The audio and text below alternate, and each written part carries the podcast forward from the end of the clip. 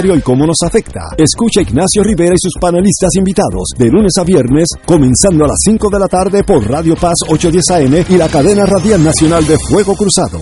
Saludos familia de Radio Paz, mi nombre es Jafet Marrero. Y yo soy Eric Rosario. Ahora puedes escucharnos todos los sábados a la 1 pm en Podcalizando. La conversación que no tuviste después de misa. Un programa para toda la familia. Búscanos en las redes sociales como Influenzando y recuerda, Hagamos viral a Jesús.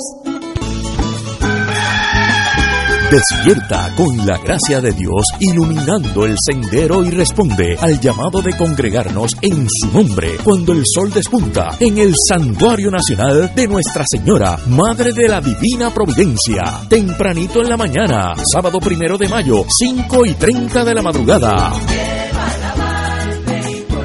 para otra misa de madrugadores, la celebración eucarística que se ha convertido en tradición y fuente de bendiciones para la familia católica. Por motivo de la pandemia, se practicará el distanciamiento físico recomendado y el uso obligatorio de mascarillas. Se llevarán a cabo confesiones previo a la Santa Misa. Participa en este encuentro mensual y comienza el fin de semana en paz y renovado, asistiendo o escuchando la transmisión en directo. Misa de madrugadores por Radio Paz 810 AM o Radio Paz 810.com y Oro 92.5 o Radio Oro FM.com. Info santuario de la providencia.org 787-646-9448.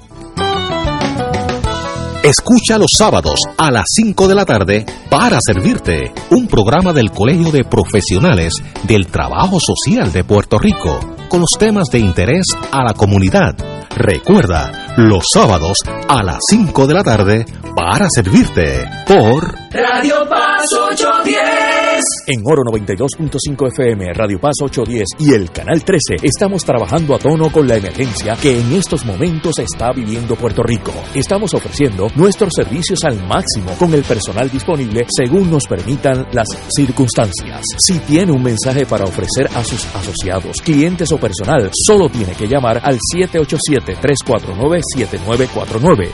787-552-0825 y nuestros empleados le comunicarán al personal de ventas para atender su necesidad. A nuestros clientes estén en comunicación con su ejecutivo o ejecutiva de ventas que continúan ofreciendo sus servicios como de costumbre. Recuerden los teléfonos 787-349-7949 y 787-552-0825. Radio Paz 810.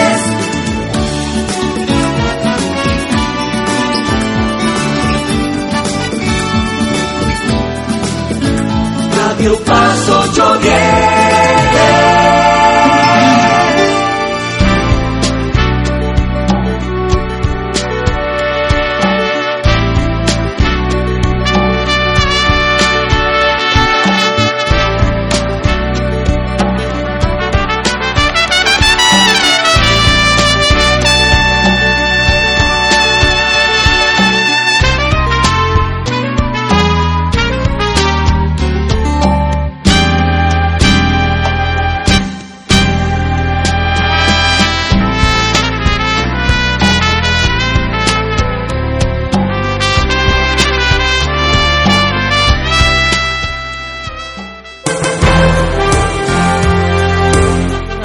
Hermanos y hermanas. Continuamos aquí en nuestro Radio Maratón de Radio Paz después de casi, yo no sé, eso fueron como hora y media, hora y 45 minutos de, de la coronilla de la misericordia aquí en este miércoles del Radio Maratón de Radio Paz. Les saluda el Padre Milton.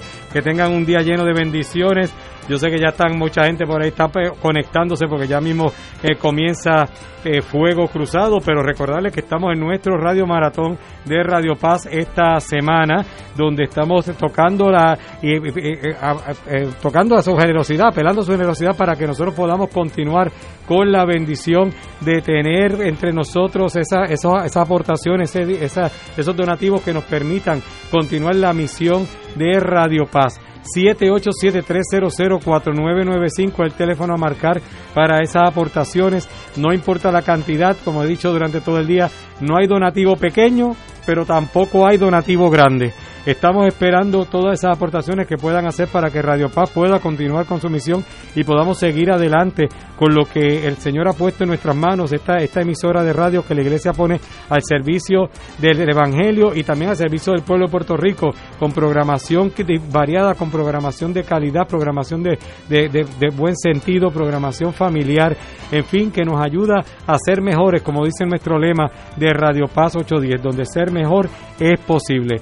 Estamos durante toda esta semana eh, esperando esas llamadas, esas aportaciones y que colaboren con nosotros para continuar esta gran misión que llevamos a través de Radio Paz 810 AM. Eh, quiero aprovechar para darle gracias a nuestros auspiciadores, a aquellos que nos están ayudando particularmente con lo que tiene que ver con el área de las comidas. Le damos las gracias al equipo, a Mario, eh, Mario Burgos y el equipo de autocontrol que nos han provisto los desayunos, eh, han auspiciado los desayunos de esta, de esta semana. No es que ellos cocinen, yo no sé si cocinan, a lo mejor sí, ellos sabrán de carro, pero de cocina no sé, por lo menos, pero nos están auspiciando los desayunos de, de- esta semana. Le damos las gracias a Antoninos Pizza, que durante esta semana tienen el especial de Radio Paz. Cuando usted llame a Antoninos, hasta el viernes que termine el maratón, tienen ese especial de Radio Paz. Ellos le podrán decir en qué consiste. Le damos las gracias al restaurante Mar del Caribe en la calle Loíza en Punta Las Marías, al Mesón Sándwiches El Sabor de Puerto Rico, a Magno Pizza en la avenida Dómenes en Atorrey, al restaurante Tierra del Fuego Steakhouse en la avenida Roosevelt en Atorrey y el Gigante Dormido en la organización Riverview de Bayamón. A todos ellos le damos las gracias por esa por estarnos apoyando y como siempre pido, auspicien a los que nos auspician, auspicien a los que nos auspician. Bueno, y sé que algunos se están conectando para Fuego Cruzado. En unos minutos vamos a pasar ya con ellos. Estamos aquí, les saluda el Padre Milton. Muchas bendiciones para todos. Estamos en este Radio Maratón de Radio Paz, esperando su aportación, esperando su colaboración para que Radio Paz pueda continuar con esta misión. Estamos, eh, eh, operar Radio Paz, operar Radio Paz en, un año eh, ronda en, unos, en un medio millón de dólares, que eso es un presupuesto bien modesto para lo que realmente podría ser una estación comercial eh, de radio en Puerto Rico. Eso, eso se equivale a 41.166 mensuales. Y eso es lo que necesitamos ir levantando constantemente a través de los donativos, a través de las ventas, a través de, de, eh, de los misioneros y misioneras de Radio Paz. Pero al final y al cabo lo que queremos es tener también este Radio Maratón, es como ese respiro económico que nos da. El año pasado pues sobrepasamos los 85 mil dólares y eso fue, son dos meses de operaciones básicamente. Por lo tanto, cada dólar que usted aporta es para nos, nos ayuda a continuar la misión de Radio Paz. Ahora, dentro de lo que es el Radio Maratón tenemos unos proyectos especiales que tenemos que trabajar. Tenemos que cambiar el switch que nos permite prender el, transmisor automáticamente desde aquí de la estación porque se nos dañó. Tenemos que poner una torre de 80 pies para montar una, una, antena microondas que nos ayude a mejorar la señal que llega hasta nuestro transmisor. Nos hace falta cambiar el sistema de automatización de Radio Paz que ya el programa está descontinuado, no es ni que esté obsoleto ni que se le hay que darle upgrade, no, es que está descontinuado por completo. Por lo tanto, tenemos que co- comprar un programa nuevo, cambiar los servidores para poder poner todo, la, todo lo que es digital, volverlo a poner en ese, con ese nuevo programa. Así que eh, tenemos ese, esos, esos proyectos especiales que tenemos dentro de lo que es Radio Maratón, eso está- lo redondeamos que son unos 50 mil dólares. Empezamos el lunes pidiendo eh, que 50 personas que donaran mil dólares. 50 personas que donaran mil dólares para esos proyectos especiales en particular. Al sol a esta- hora nos están faltando 37. 37 personas que de aquí al viernes puedan donar mil dólares cada una para esos proyectos especiales dentro de lo que es el Radio Maratón. Pero el que no pueda donar mil dólares, pues mire, done 500, done 200, done 100, done 20, 25, 83, 45, lo que el Señor ponga en su corazón para apoyar la obra de Radio Paz. El teléfono a marcar es el 787 300 4995 787 300 4995 787 300 4995 o también si lo prefiere puede ir a ATH Móvil. En ATH Móvil usted nos puede buscar en la sección de donar en la sección de donativos de donar busca Radio Paz 810 Radio Paz 810 y ahí también puede hacer su aportación a través de ATH Móvil Radio Paz 810 por ATH móvil, también puede hacerlo, no, en, en- en- en hacer su aportación. 787-300-4995, puede usar Visa, Mastercard, American Express para hacer su aportación. Si no la tiene o no la desea utilizar, le enviamos una boleta a su casa y usted la devuelve con su cheque o su giro postal,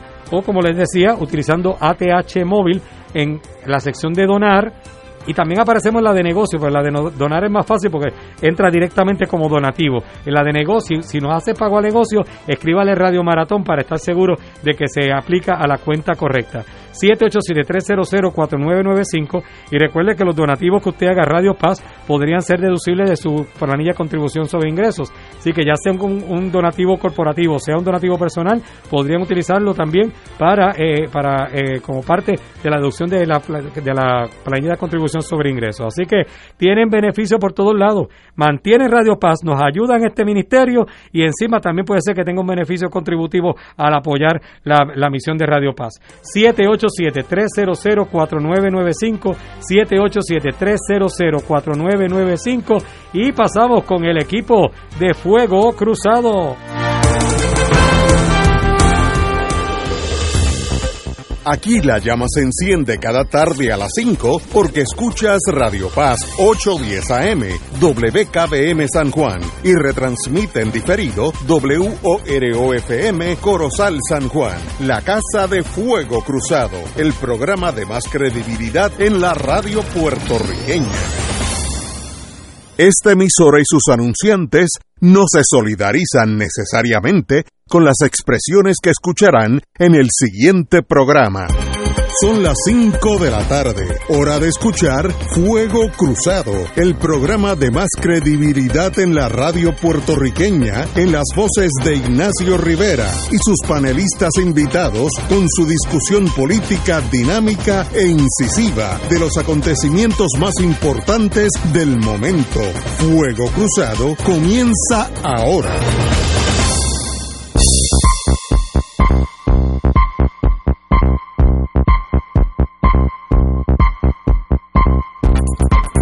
Amigos y amigas, hoy es miércoles, el día de los Héctors. Tenemos un alcalde de San Juan, Héctor Luis Acevedo, aquí a mi derecha. Hola, Héctor Luis. Buenas tardes, un saludo. Y a mi izquierda, no necesariamente en el espectro político, pues yo creo que yo le gano en la derecha al compañero, pero por mucho. Héctor Rachel, muy buenas. Buenas tardes, Secretario Ignacio, de Justicia. Héctor Luis y el público que nos escucha, especialmente el área oeste de Puerto Rico, que uy, está usted- muy atenta a este programa. Usted siempre tira para, para allá. Bueno, esa es la tierra prometida. Antes que todo, quiero decir algo muy personal. eh, me quiero despedir personalmente de un amigo policía de muchos años. eh, yo, yo lo conozco, eh, Héctor Feliciano. eh, fue detective, eh, trabajaba para mi oficina haciendo investigaciones en los mundos criminales, era excelente, ya estaba retirado. Y desgraciadamente eh, murió de COVID, no, no tuvo la vacuna, eh, no sé si es que no la quiso porque tenía la edad, pero, pero el hecho es que no la tuvo. Y en estos, hace dos días murió de la pandemia una persona de primera clase, ese jíbaro que entra a la policía cuando tiene 18 años y se retira después y sigue siendo tan bueno de alma y tan buen persona. Así que a don Héctor, de verdad me, me da mucha pena despedirme de ti, pero sé que algún día, si yo soy bueno, estaremos juntos, sí. Y eso pues está en, veremos. Pero yo sé dónde usted va a ir y ya está en el cielo, al lado del Señor, a cargo de seguridad, porque usted estaba siempre a cargo de eso. Así que a don Héctor, de verdad, me da mucha pena te- tenerme que despedirme, pero qué bonita fue tu vida, el policía honesto, eh, siempre funcionó eh, lo mejor para el pueblo de Puerto Rico, cuando tuvo que arrestar, arrestar, nunca tuvo un incidente con nadie y cuando tenga que ir a corte a testificar, su credibilidad era absoluta, ahí donde yo lo conocí y luego cuando se retira, pues trabajamos juntos en muchas cosas. Qué bueno que hay gente en Puerto Rico así, de esa categoría de ser humano. Así que me da mucha pena.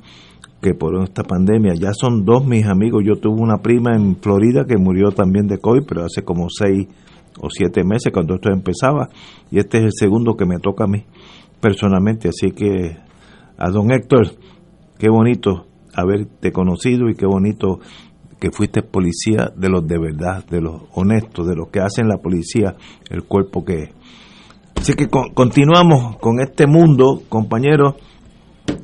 Obviamente tenemos que tocar el tema de que hay un jeperpero, por no decir otras palabras más, más burdas, entre el Senado y el gobernador en torno al interinato del Departamento de Educación.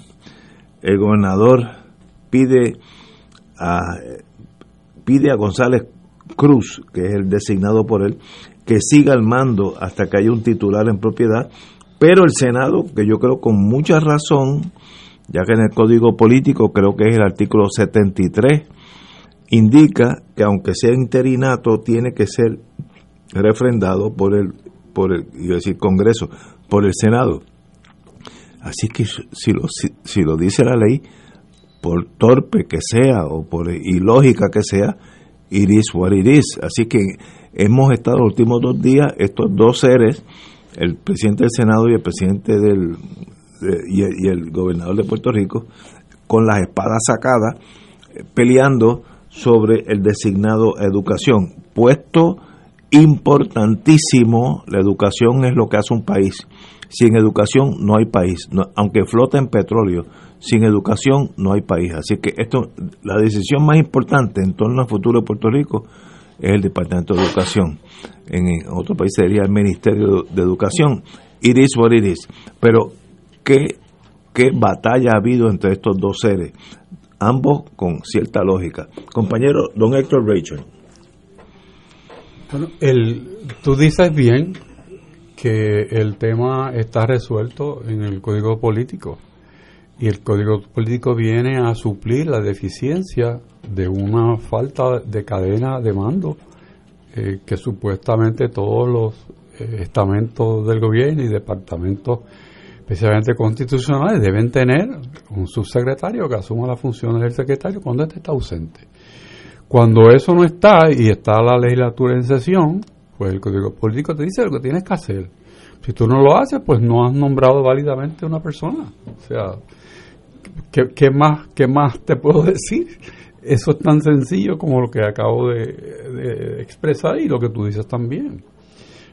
Eh, no, no, no se seleccionó a nadie en particular para suceder el, la secretaria eh, que renunció o, dimitió o, la sacaron, como sea.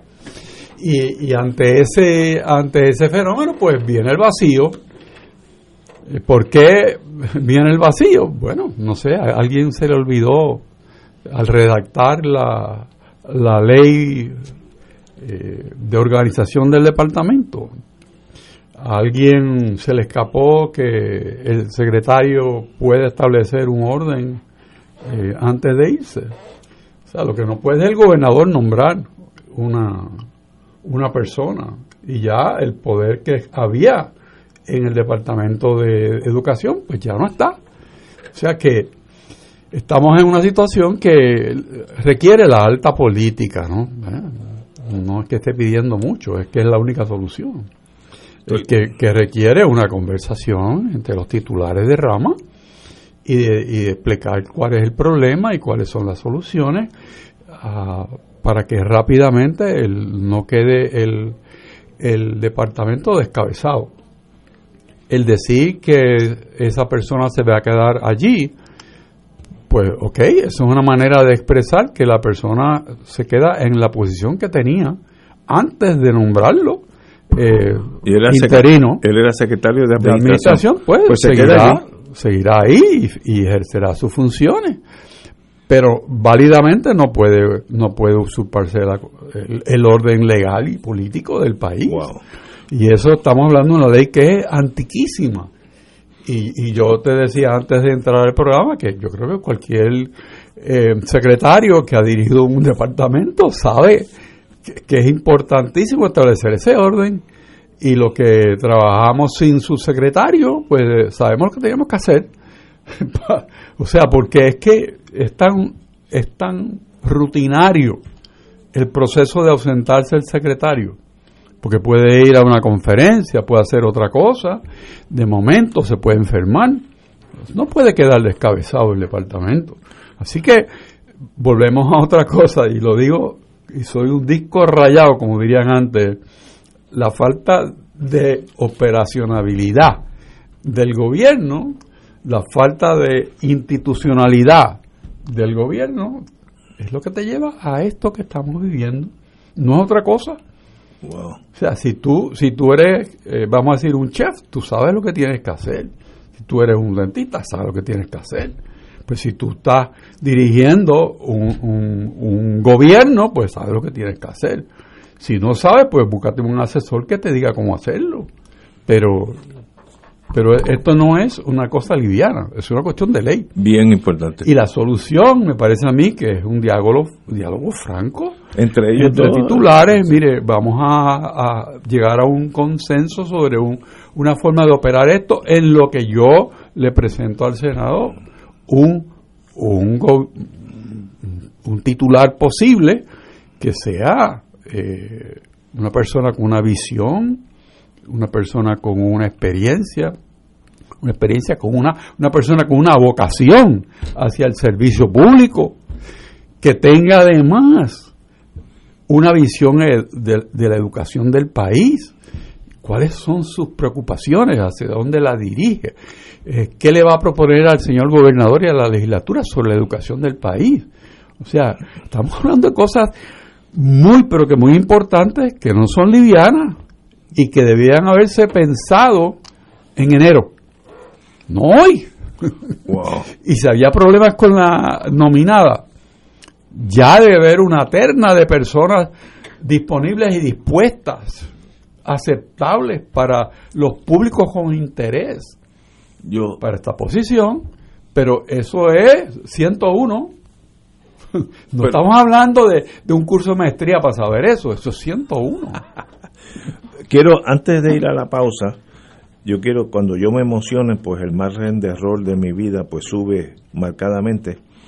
Yo tengo en mi vida dos Héctor en el mundo policiaco y me mencioné el que no era, eh, me estuve hablando de, me despedí de Héctor Figueroa, detective de la Policía de Puerto Rico por muchos años, amigo interino mencioné otro que debe estar en la frontera con la DEA metiendo caña, lo conozco, pero ese todavía está dando bandazos.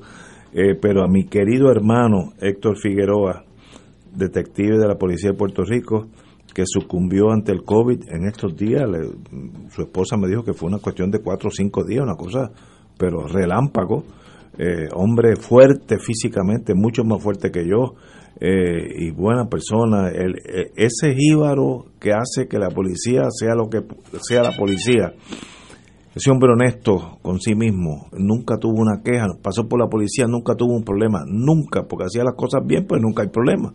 Eh, y estuvo en la detective, que es donde a veces hay que jalar el gatillo, pero muy bien, así que a don Héctor Figueroa me despido con el corazón en la mano porque usted de verdad hizo lo que la Policía de Puerto Rico es, un cuerpo donde todos nosotros queremos y adoramos a estos servidores públicos. Así que Héctor Figueroa, de verdad me dio pena saber de ti en torno a la pandemia, pero estoy seguro que si yo me porto bien, te veré allá arriba a cargo de seguridad, pues yo te conozco. Así que Héctor Figueroa, te quiero mucho, fuiste muy buen policía y muy, muy buen investigador.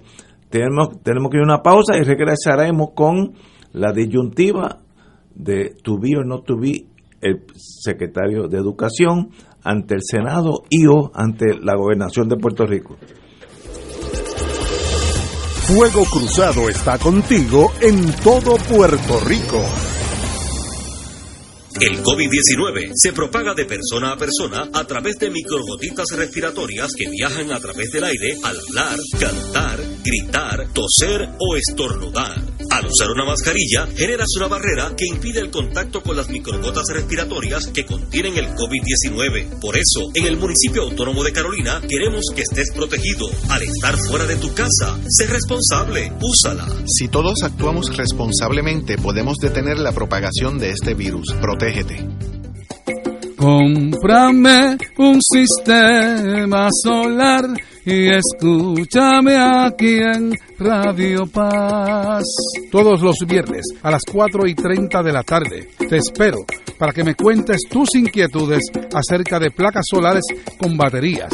Comunícate conmigo, soy Luis Enrique, al 787-536-7938 de Solar Store. Cómprame un sistema solar.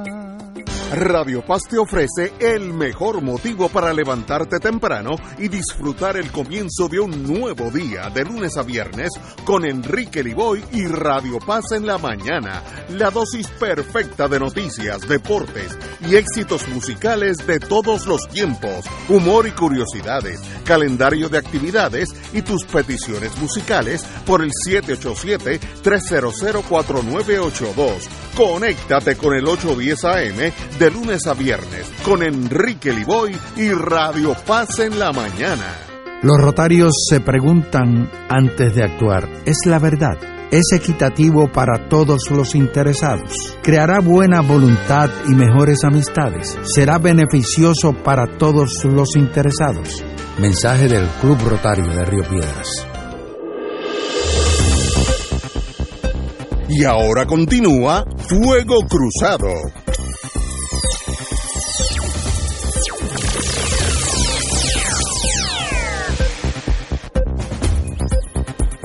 Amigos y amigas, estábamos hablando del impas entre el gobernador y el presidente del Senado. Yo creo que la ley favorece al presidente del Senado, pero eso es mi opinión. Pero tenemos aquí gente, amigos muy versados en ese mundo, así que Héctor Luis Acevedo, diga usted. Bueno, vamos, vamos por parte, porque como Richard dijo que era sencilla eh, la situación. Y Eso me preocupa, cuando es sencilla es que es obvio. Este, bueno, y como aquí lo obvio es noticia. Y decir la verdad. Y decir la verdad es causa de traición. O sea, yo, yo la verdad es que no es la primera vez. O sea, no es la primera vez, pero el gobernador de Puerto Rico es un abogado eh, practicante, exsecretario de justicia, excomisionado residente, o sea, no es un, una persona lego que no sabe de qué está hablando, o sea, nosotros tenemos que invertir nuestro tiempo en reclutar la mejor gente para los puestos claves en el, en el gobierno de Puerto Rico. Eh, debo dar un poquito de, eh, de trasfondo, ¿verdad? En Puerto Rico eh, hay, igual que en Estados Unidos, pero en diferentes formas, tres tipos de nombramiento. Está el nombramiento que se hace de un secretario eh, de gobierno como el secretario Silhammer, el secretario de justicia, etcétera. Esos nombramientos en Puerto Rico normalmente se hacen de receso. En Estados Unidos no. Déjeme explicarle por qué. En Puerto Rico el gobernador jura el día 2 de enero y normalmente la Asamblea Legislativa toma posesión, aunque jura antes, toma posesión, se constituye el 9 de enero, 10 de enero, que es el, eh, una, semana, Una después. semana después. El día que el gobernador jura, esa tarde, eh, jura normalmente su gabinete. Como no está reunida la legislatura, eso se llama un nombramiento de receso. ¿verdad? Y ese nombramiento queda vigente hasta que el gobernador lo somete a la- al Senado y, y a- o en el caso del secretario de Estado a los dos cuerpos y entonces si no actúa el Senado el día 30 de junio cuando acaba la primera sesión cesa la persona lo pueden confirmar como pasó con Domingo Emanueli o lo pueden dejar pendiente como hay otro, o le pueden votar en contra como pasó con la secretaria de Educación. Ese es el nombramiento normal de receso. En Estados Unidos eso no existe de esa manera porque allá el Congreso jura el 3 de enero y el presidente el 20 de enero. Por lo tanto, no hay eh, cuando ya el presidente nombra al secretario de Defensa, el secretario de Estado, ya el Senado está reunido y por lo tanto no puede tomar posesión hasta que lo confirmen. Eso trae un problema tremendo en los Estados Unidos, tremendo. Eh, eh, o sea que la constitución de Puerto Rico es mucho más eficiente en términos de gobierno que la de Estados Unidos porque no preveyeron estos nombramientos que pueden estar como han estado seis meses en los departamentos en Estados Unidos sin ser confirmado el secretario y el secretario, el subsecretario también es confirmado allá aquí, ¿no? Por lo tanto, este nombramiento de la secretaria de Educación fue un nombramiento de receso, igual que el nombramiento de Manuel, igual que el nombramiento del secretario eh, Silhammer de Estado. ¿Qué pasa? Ya hace un mes un mes y medio, ya se sabía que la secretaria estaba en serio problema. De hecho, en este programa lo discutimos cuando fue a la Cámara de Representantes, etcétera. O sea que esto es una circunstancia que no es un, una circunstancia nueva, de sorpresa, no es que cambiaron de parecer ayer o se enfermó, nada. Esto era crónica de un problema anunciado, que ella no tenía los votos. Es más, hubo un senador del PNP que dijo públicamente que no contara con su voto, el senador Y, Zaragoza, más las otras minorías. o sea, esto era público. ¿Qué pasa? Que hay otro tipo de nombramiento, ¿verdad? Que es el nombramiento de interino. Eh, el nombramiento de interino es una persona que ocupa un puesto en lo que llega a un nombramiento en propiedad. Eh, sorprendentemente, el gobernador no hizo un nombre, sabiendo que esta se iba a caer, porque era obvio, eh, y que no tenía los votos. la señora Ponte. la señora Ponte, pues, pues por lo tanto no se preveyó eso. Dicen que hay una de las candidatas que se compró un traje para jurar, blanco y todo, y se quedó vestida. Este, o sea que le han estado, esto es algo que está corriendo dentro de ciertos sectores.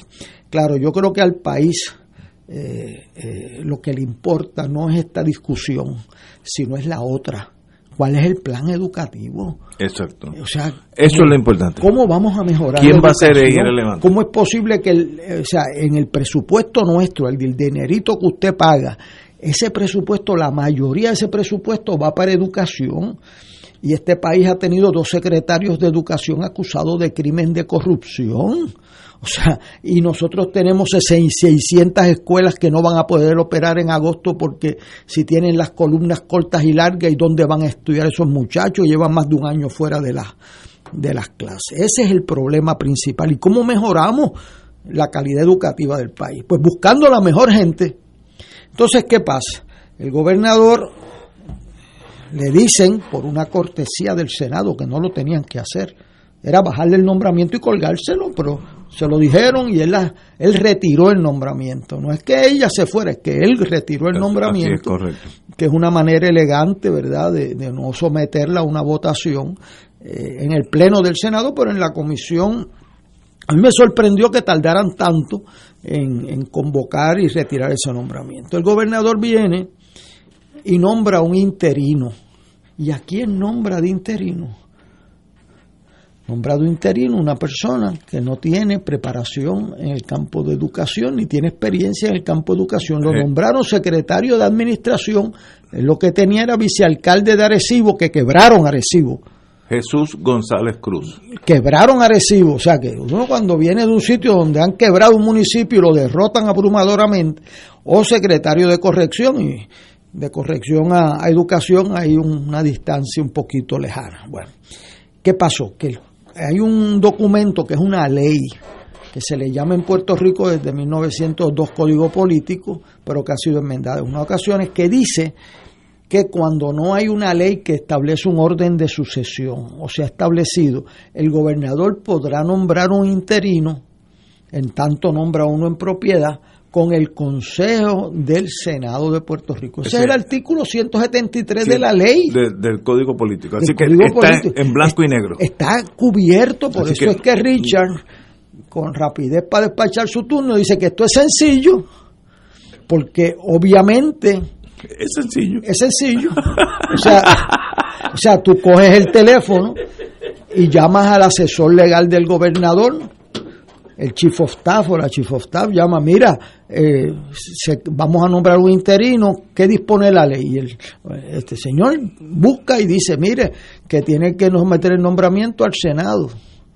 Eso lo dice el Código Político. Yo tengo aquí el listado de 2013 a 2017 de 12 ocasiones. Ana Ruiz para el coronel Héctor Agosto, el coronel Juan Rodríguez, Uriel Saya Cintrón, secretario de Corrección Interino, Eleuterio Álimo, eh, Eligio Hernández Pérez, Educación Interino, eh, de Educación, que este era el que lo bajaron sin vista. El mismo día el presidente del Senado, Rivera Chatz, aprobó el secretario de Educación sin vista, eh, Luis Silva Torres, Eduardo Rivero, Denis González, Eddie García, Cintia Rivera. Aquí están los 12 casos. O sea, esto no es una incidencia Donde han ido de interino Senado. y los Inter- mandan al Senado y el Senado los aprueba porque eso está allí. O sea, entonces nosotros tener que invertir en el país dos días, tres días, discutiendo algo que, que está resuelto por la ley, la ley que jura el gobernador obedecer. Yo no quisiera estar en los pantalones de otros funcionarios públicos del gobierno que le pueden decir, oiga, ¿y usted qué opina? Bueno, la ley es la ley, entonces te votan. este, si no, porque la ley es la ley y muy desgraciado en un departamento crucial, crucial para este país. Eso lo dice Ignacio, pero yo que vivo enseñando todos los días Tú estás en ese mundo. Que yo veo un estudiante de escuela pública en desventaja frente a uno de escuela privada. O sea, yo los tengo allí y sabe Dios tiene más capacidad, más, pero tiene una educación que lleva un año sin coger clase. Este, eh, y entonces en agosto, ¿qué va a pasar? Eh, ¿Por qué nosotros tenemos 157 días de clase y Japón y Corea tienen 240? Eh, ¿Qué pasa por las tardes? ¿Qué pasa con las acciones? ¿Por qué nosotros no mejoramos en los exámenes que se le dan a los estudiantes y todavía hoy la mayoría de los estudiantes en las materias básicas no las pasa? Ese es el reto del país el reto del país es mayor. Entonces nosotros aquí eh, demuestra cierta dejadez a las cosas importantes. O sea, este Departamento de Educación, el que vayan a nombrar, tiene que presentarle un plan serio al país. O sea, es un nombramiento bien importante. Pero, aunque sea interino, que es más bien un apagafuego. Bueno, pero el interino puede ser un interino de varios meses, ¿sabes? Sí, Este, pues, pues no puede porque ser. además, si se sabía que se iba a colgar la secretaria, pues había que tomar la determinación de quién viene a sustituirla, porque eso no fue un, un relámpago que cayó ayer. Así que muy desgraciado, muy lamentable para el gobernador que no pueda respetar la ley que está escrita y es un parrafito, no son 10 páginas, es un parrafito que dice que tiene que tener la aprobación del Senado. Así que el presidente del Senado lleva las de ganar esta controversia importante. El problema es que el gran perdedor, además del gobernador, son los niños de Puerto Rico. Absolutamente de acuerdo contigo. Vamos a una pausa, amigos. Son las cinco y media y regresamos with Crossfire. Fuego Cruzado está contigo en todo Puerto Rico.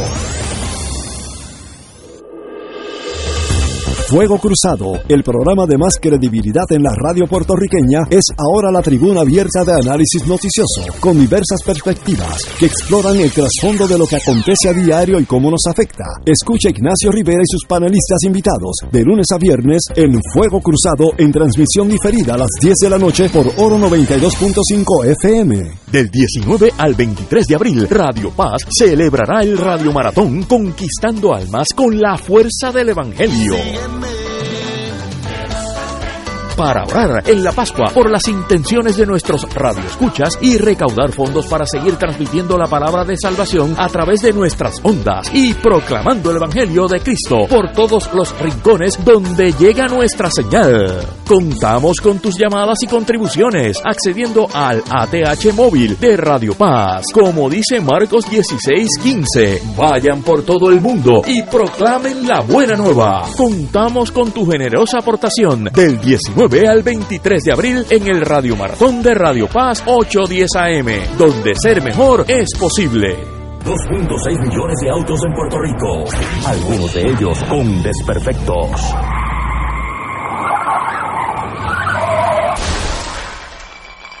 Autocontrol. Tu carro. Tu carro. Tu mundo. Lunes a viernes a las 11 de la mañana por Radio Paz 810 AM. Y ahora continúa Fuego Cruzado. Regresamos with Crossfire. Antes que todo, a Magnus Pizza, gracias por. Recibimos como 5 o 6 pizzas de las bien grandes de Magnus. Y como diríamos en, el idioma inglés, East of the Mississippi, al este del río Mississippi, no hay mejores pizzas que Magnus Pizza. Así que si usted está al este del río Mississippi y anteriormente a Trinidad Tobago, en ese espacio geográfico, la mejor pizza es Magnus Pizza. Padre Milton, qué bueno tenerlo aquí. Igual para mí estar con ustedes aquí este, en este ratito. Ustedes no saben, yo, los que están al otro lado de los micrófonos, ustedes se disfrutan el programa que sale al aire, pero escuchar y, y- y- ver todo lo que pasa fuera del aire aquí adentro, esto eso es otro programa más. A la verdad es que uno se lo disfruta muchísimo. Bueno, recordándoles que estamos en el Radio Maratón de Radio Paz 810 AM, estamos esperando esas aportaciones para que programas como este, para que Radio Paz pueda seguir subsistiendo, que pueda mantenerse en el aire. Todos los años hacemos esta, este esfuerzo para seguir recaudando estos fondos que nos ayudan con el presupuesto operacional de lo que es Radio Paz 810 AM. Eh, es bien fácil hacer su aportación marcando el 787-300-4995, 787-300-4995. También pueden utilizar ATH Móvil, que pueden buscarnos en la sección de donativos, en la sección de donar de ATH Móvil, nos encuentran como Radio Paz 810, Radio Paz 810. Todo donativo que entra es para apoyar esta misión de Radio Paz, aunque tenemos unos proyectos especiales dentro de este Radio Maratón. Tenemos que cambiar el, el- el programa de automatización de Radio Paz, que ya el programa lo descontinuaron. Me dijo Alan, que lo- el, gerente general, que fue instalado en el 1989, así que mucho, mucho duró ese programa. Ya no existe la- ni la compañía, así que tenemos que cambiar ese programa. Tenemos que cambiar los servidores para poder digitalizar todo lo que estamos utilizando. Tenemos que poner una, una torre para montar unas microondas que nos ayuden a llevar una mejor señal al transmisor. Tenemos que com- eh, poner el switch que nos permi- permite prender automáticamente el transmisor desde aquí de la estación. En fin, eh, dentro de lo que es Radio Maratón, ese, esos proyectos especiales rondan en unos 50 mil dólares. El lunes empezamos a pedir 50 personas que donaran mil dólares o más cada una para poder, eh, para esos proyectos especiales, nos están faltando 37. Así que de aquí al viernes, 37 personas que puedan donar mil dólares o más para esos proyectos especiales dentro de Radio Maratón. Pero el que pueda donar 50, dona 50, el que pueda donar 25, dona 25. En fin, lo que nos ayude es a, a seguir colaborando y- y, eh, para nuestra misión en Radio Paz 810.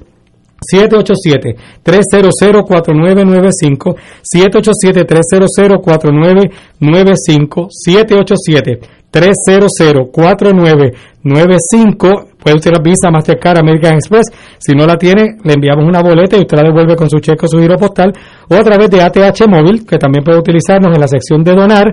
Nos consiguen ATH Móvil como Radio Paz 810 y así colaboran para que nosotros podamos mantener a Radio Paz y que dentro de Radio Paz pues haya programas como este porque se necesita la emisora para poderlo transmitir. Así que vamos a seguir apoyando la misión de Radio Paz 810. Excelente, Padre Milton, verdad que es un privilegio conocerlo y la fuerza que usted tiene de espíritu es imparable, así que lo felicito. Por la gracia de Dios. Muy bien, muy bien, gracias mil.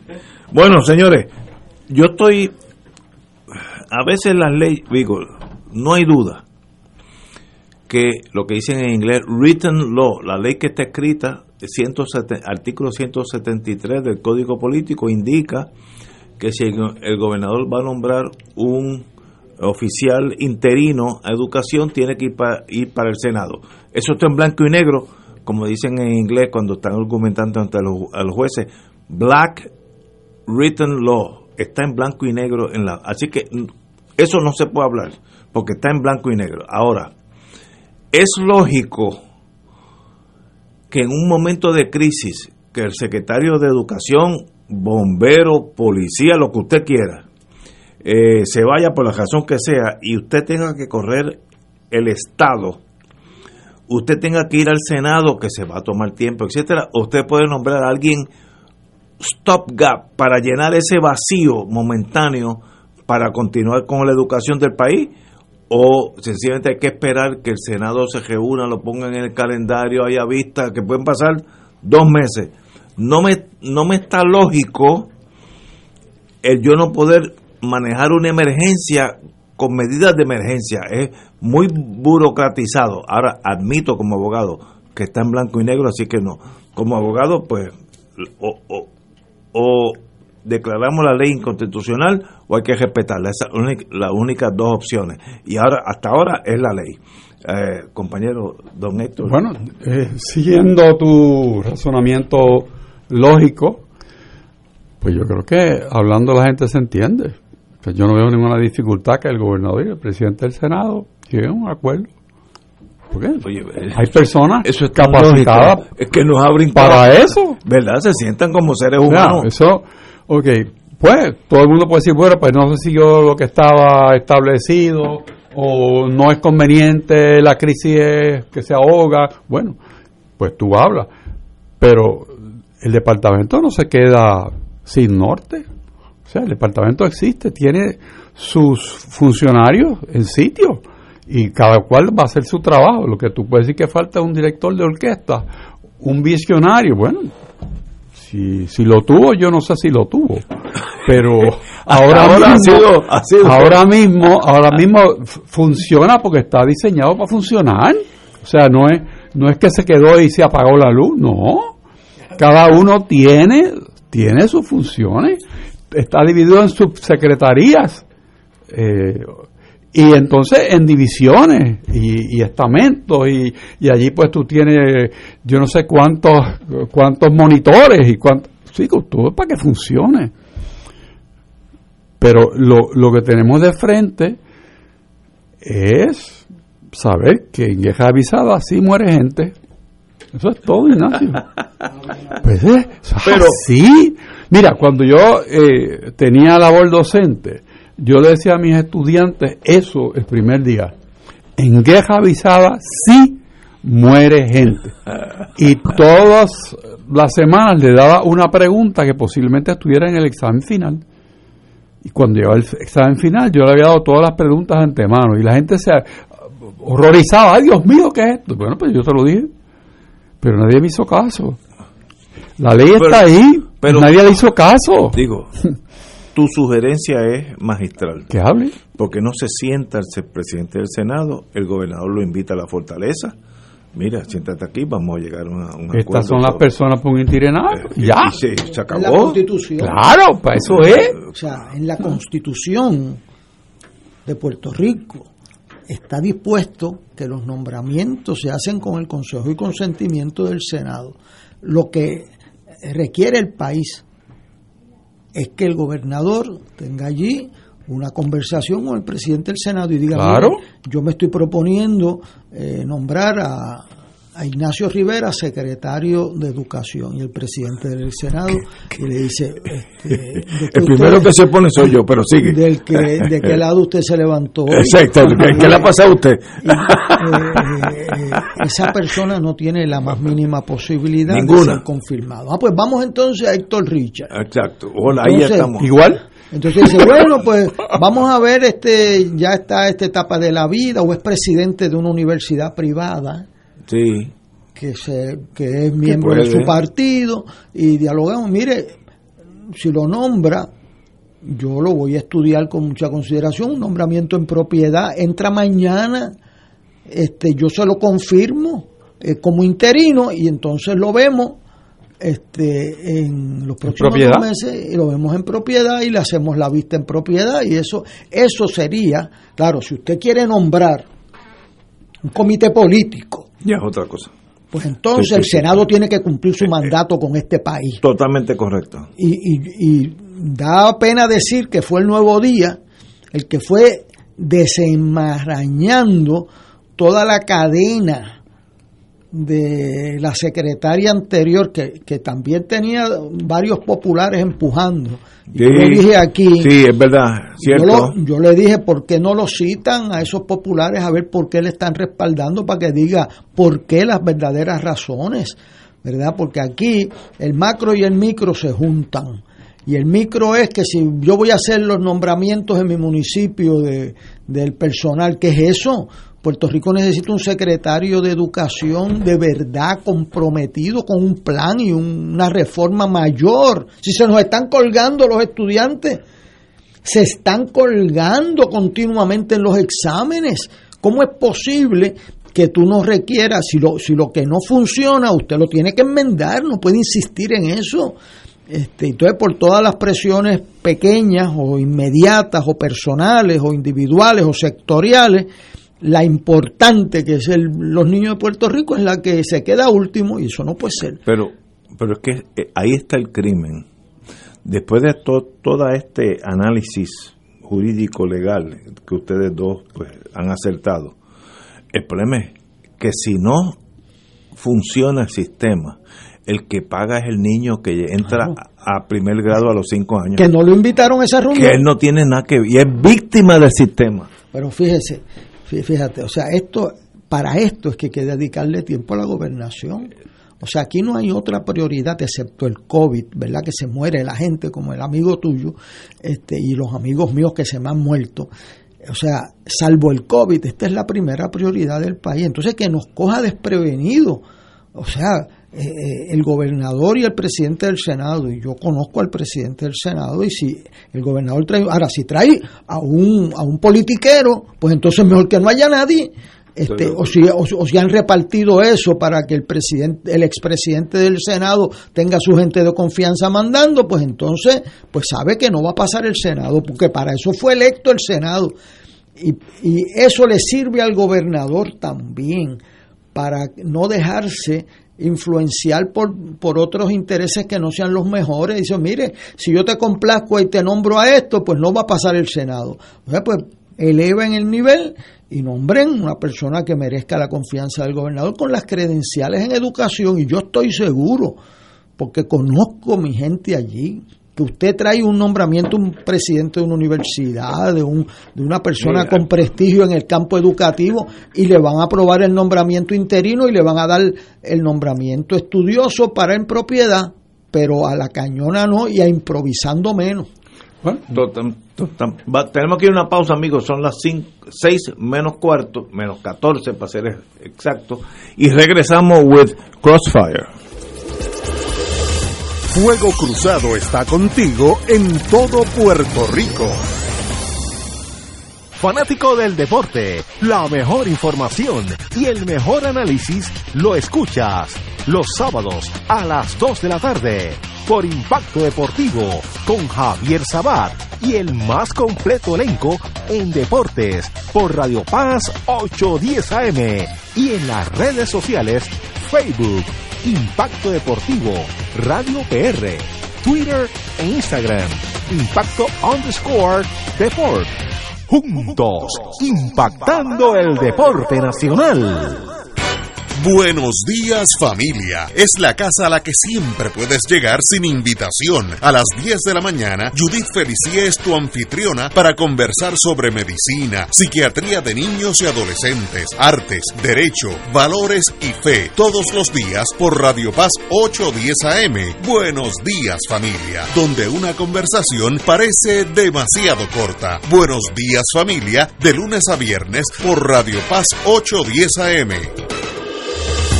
Fuego Cruzado, el programa de más credibilidad en la radio puertorriqueña, es ahora la tribuna abierta de análisis noticioso, con diversas perspectivas que exploran el trasfondo de lo que acontece a diario y cómo nos afecta. Escucha Ignacio Rivera y sus panelistas invitados de lunes a viernes en Fuego Cruzado en transmisión diferida a las 10 de la noche por Oro 92.5 FM. En Oro 92.5 FM, Radio Paz 810 y el Canal 13 estamos trabajando a tono con la emergencia que en estos momentos está viviendo Puerto Rico. Estamos ofreciendo nuestros servicios al máximo con el personal disponible según nos permitan las circunstancias. Si tiene un mensaje para ofrecer a sus asociados, clientes o personal, solo tiene que llamar al 787-349-7949 787-552-0825 y nuestros empleados le comunicarán al personal de ventas para atender su necesidad. A nuestros clientes estén en comunicación con su ejecutivo o ejecutiva de ventas que continúan ofreciendo sus servicios como de costumbre. Recuerden los teléfonos 787-349-7949 y 787-552-0825. Todos los jueves Radio Paz y la Administración del Seguro Social te ofrecen un espacio informativo para orientarte y aclarar tus dudas sobre los derechos, requisitos y obligaciones para poder disfrutar de sus beneficios. Plantea tus preguntas por el 787-300-4982 y conoce antes que nadie los detalles concernientes a cambios y nuevas regulaciones, escuchando todo sobre Seguro Social con Víctor Rodríguez los jueves de 2 a 3 de la tarde por Radio Paz 810.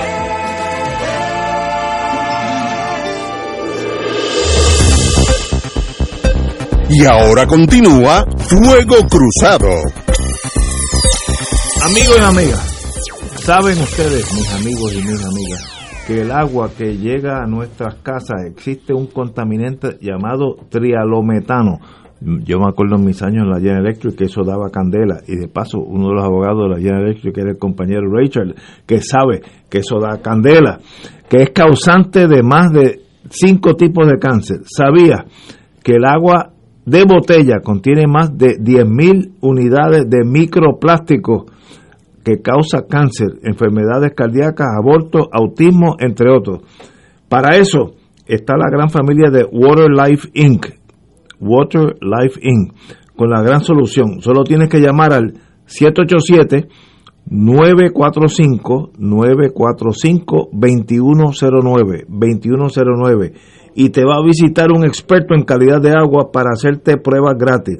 Las primeras 15 llamadas que se reciban reciben un mini purificador de aire gratis el día de la orientación en su hogar, solo llamando al 945 2109 945 2109 Water Life, agua pura, vida sana.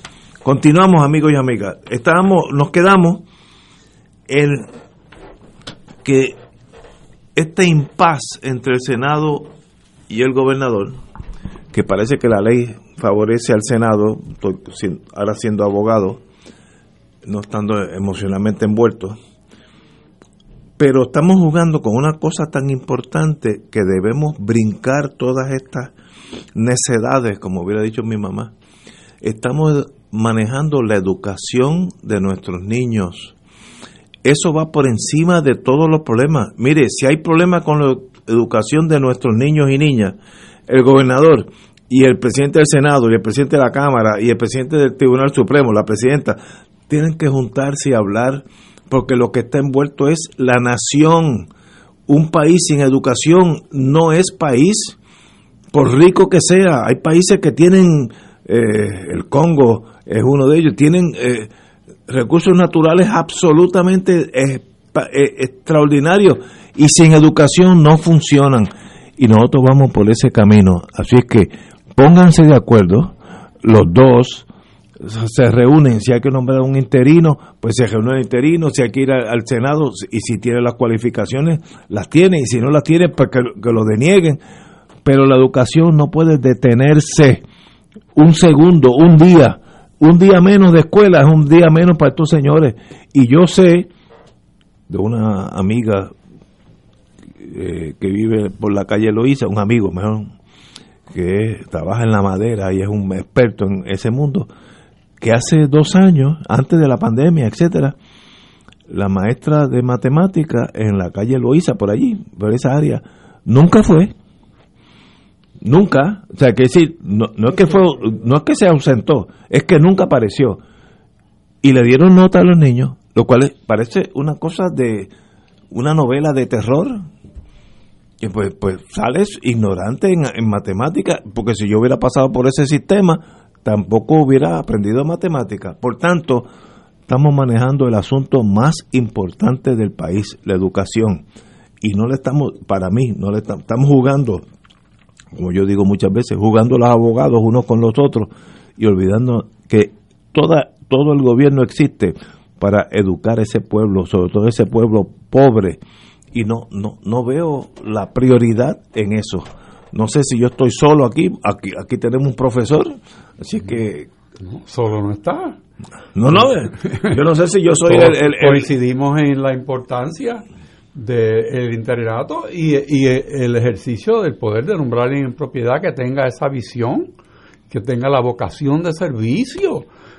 Ser un servidor público tiene que ser de corazón. No, no es cualquiera que sea Sí, un burócrata, tiene que ser de corazón. que, que dedique su vida a eso. Bueno, pero es que, es que es necesario y no hay cosa más, más preciosa y, y yo no sé, yo me lleno de gran orgullo de saber que yo tuve esa oportunidad, Y que este también. país me dio esa oportunidad. Eso, eso es lo más grande que te puede pasar a ti como profesional y, y tiene un gran valor. Eh, tú, tú quedas marcado por esa oportunidad que te da el Estado de ser un servidor público. Pero ahora mismo no podemos hablar de, de lo bueno que hay y lo bonito, sino resolver el problema, como tú dices. Ese, Es- Hay dos personas que se deben reunir y, y buscar un puente de plata y resolverlo. Ahora mismo debe estar Mira, eh, ese puente de plata no es un invento nuevo. ¿Cuántas veces, te puedo decir, mi propia experiencia trabajando nombramientos para un gobierno ejecutivo PNP y una legislatura popular, no serví yo de puente para resolver ese problema? Pero es que es tan lógico. Si, si tú eres tan, tan importante que no te puedes mezclar, mira, pues búscate uno que se mezcle. O sea, ¿cuál es el problema de un interlocutor? ¿Cuál es el problema? Buen punto, buen punto. No, pero bendito sea Dios, esto no es nuevo. La lista que tiene Héctor Luis no es nueva de cuando se usó eso, Ay, eso no, no un capricho, esa es la ley. Y cuando hay algo que no se ajusta, mira, los seres humanos se pueden reunir, hablar y llegar a un consenso y buscar un puente. ¿Y qué nos pasa? ¿Ah? ¿Qué nos pasa? Ego de estos dos Bueno, seres. pues Bueno, entonces déjame decirle un ejemplo. personas que no están ah, adecuadas para el puesto. Bueno, en 1980 eh, vino el resultado del censo. El Partido Popular le sometió mi nombre al gobernador Romero y Romero dijo que no me iba a nombrar. Entonces se trancó eso ahí, y hubo forcejeo y qué sé yo. Un día, cuando juramos, cuando estuvimos allí en la ley electoral firmándose, después de mucha fuerza de ambos bandos, eh, o de los tres bandos, porque estuvieron el PIB también envuelto, Carlos Quiroz, que era secretario Estado. de Estado, me dice, bueno, Héctor Luis, si ya resolvimos esto de la ley, ¿por qué no resolvemos la Junta de Redistribución? Y yo le dije, bueno, eso te va a costar un almuerzo. Este, y entonces me invitó allí en Miramar a almorzar. eh, y fuimos a almorzar y me dijo, mira, el gobernador no te va a nombrar a ti. Yo, pues ese es su derecho constitucional. Eh, y nosotros no le vamos a confirmar el que nombre el gobernador, como ya lo hicimos, porque mandó otro popular y se lo colgamos el día que llegó, antes de. eh, pa- para que respete, ¿verdad? Porque aquí el que no se da a respetar no lo respeta. Entonces me dijo, vamos a hacer una cosa, tú sabes que tú no vas para allá, dame una lista de tres y nosotros nombramos al primero de esa lista de tres. Y yo le digo, bueno, conociendo a Romero, sabe Dios, nombra al dos y al tres. Y me dice, no, yo te doy mi palabra, que es el primero. Y dije, pues déjame llevar eso. Fue difícil a, la banda mía, muy difícil conseguir que Hernández Colón aprobara eso. Pero yo le dije, mire, vamos a hacerle, devolverle la ficha a Romero. Él no me quiere a mí, vamos a nombrar uno que sea mejor que yo. Este, ¿Y quién es? Bueno, yo, lo- yo creo que Miguel Hernández Agosto es mejor que yo negociando. Y entonces me dijo, pero Miguel no va a aceptar. Entonces yo le dije, déjeme tratar. Y yo fui en casa de don Miguel. Y allí sí que se bebía café, compadre. Y me tomé dos tazas de café, que eso para mí es casi un, eh, han atentado al corazón. Entonces me la, y le dije, "Mi- don Miguel, usted tiene que aceptar porque si no van a nombrar a alguien de la Cámara de Representantes. Entonces se le iluminó el entendimiento y aceptó. Y fue mejor negociador que yo. Y se nombró, entonces el mismo día eh, él me dijo, yo di mi palabra, Romero me preguntó, ¿y qué pasa si me nombran a Severo? Y bueno, tengo mi palabra empeñada y la cumplió. Y nombraron a Miguel Hernández Agosto y se hizo por unanimidad la Junta de Redistribución Electoral. Eso es un ejemplo. Claro. Un ejemplo. De negociación. O sea, eh, eh, el sistema político de Puerto Rico, igual que el de Estados Unidos, está predicado en el consejo y consentimiento y el nombramiento de otras ramas que se llama separación de poderes. Eso obliga a esos funcionarios a ver el cuadro grande, las lealtades grandes y ponerse a lograr acuerdos. ¿Cómo es posible que en este país, donde la educación es tan vital, donde tenemos más universidades per cápita que en muchos sitios del mundo, no podamos lograr un consenso, un buen secretario de, de, educación. Ahora, si hay fuerzas ahí que quieren tener un botín del corsario, ¿verdad? Eh, eh, para agenciarse unos contratos y unas, y unas prebendas, pues saben que eso el Senado de Puerto Rico no lo va a aprobar. Y eso yo creo que protege al gobernador. Entonces, pero ha caído ha caído en una dinámica que le tiene que dedicar el tiempo de mañana, o sea, esto no es dentro de un mes. Mañana debe llamar al presidente del Senado y vamos a discutir esto y qué tú puedes hacer y que yo y, lograr un consenso para nombrar una persona de primera calidad, pero tampoco por salir del paso nombrar a cualquiera y eso lo sabe el gobernador que está advertido hace dos meses que ese nombramiento estaba en serios problemas. Así que no, no es que lo cogiera de sorpresa. Así que la convocatoria de país es que ahí tienen que, mire, si tiene que ser PNP, pues muy bien, pues búsquense quiénes son los mejores educadores que tienen de esa ideología y yo le puedo decir, y no si los menciono los mato, porque si yo menciono a alguien los mato, así que yo le puedo decir que por lo menos hay cinco personas de primera categoría que son estadistas y que, y que los busque que existen, que están. Ahora, si usted lo que quiere es nombrarlo para nombrar que el segundo sea el que mande y lo nombran de fortaleza, pues ninguna persona que valga la pena va a aceptar esa nominación. Y eso, y, y entonces ese tipo de persona no va a pasar el Senado. Así que los intereses del país están en esa, en, en, esa dinámica que puede ser productiva, pero si lo que querían era tener un mingo allí para que el segundo mande, pues sepan que eso no va a funcionar. Bueno, amigos y amigas, son las 6 de la tarde, tenemos que ir a una pausa, regresamos, vamos a hablar del veredicto allá en Minnesota, que corrió literalmente a través del mundo entero para bien de todos nosotros. Vamos a una pausa. Fuego Cruzado está contigo en todo Puerto Rico. Aquí la llama se enciende cada tarde a las 5 porque escuchas Radio Paz 810 AM, WKBM San Juan y retransmite en diferido WOROFM Corozal San Juan, la Casa de Fuego Cruzado, el programa de más credibilidad en la radio puertorriqueña.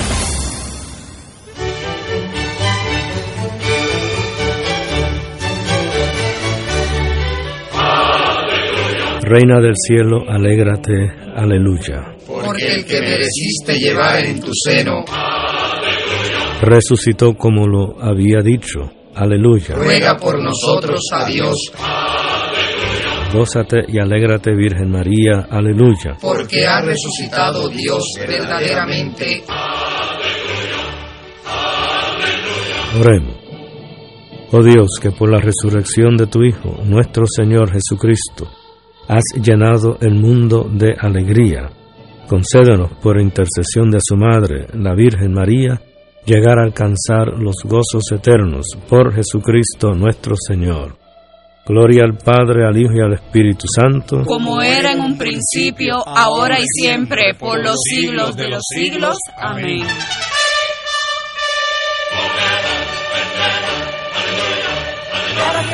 Te invitamos todos los domingos a la una de la tarde por Radio Paz 810 AM y los sábados a las 7 de la mañana por Oro 92.5 Cuidando la Creación con la hermana Lisi y sus colaboradores. Entrevista, mensajes educativos y dándole voz a grupos que ayudan a cuidar la creación en el mundo. Recuerda por Radio Paz 810 AM, una de la tarde, domingo, sábado por Oro 92.5 FM a las 7 de la mañana. Ser rotario es dar de sí, con amplitud, sin anhelo de recompensa del cielo, antes de pensar en sí. Mensaje del Club Rotario de Río Piedras. Y ahora continúa Fuego Cruzado.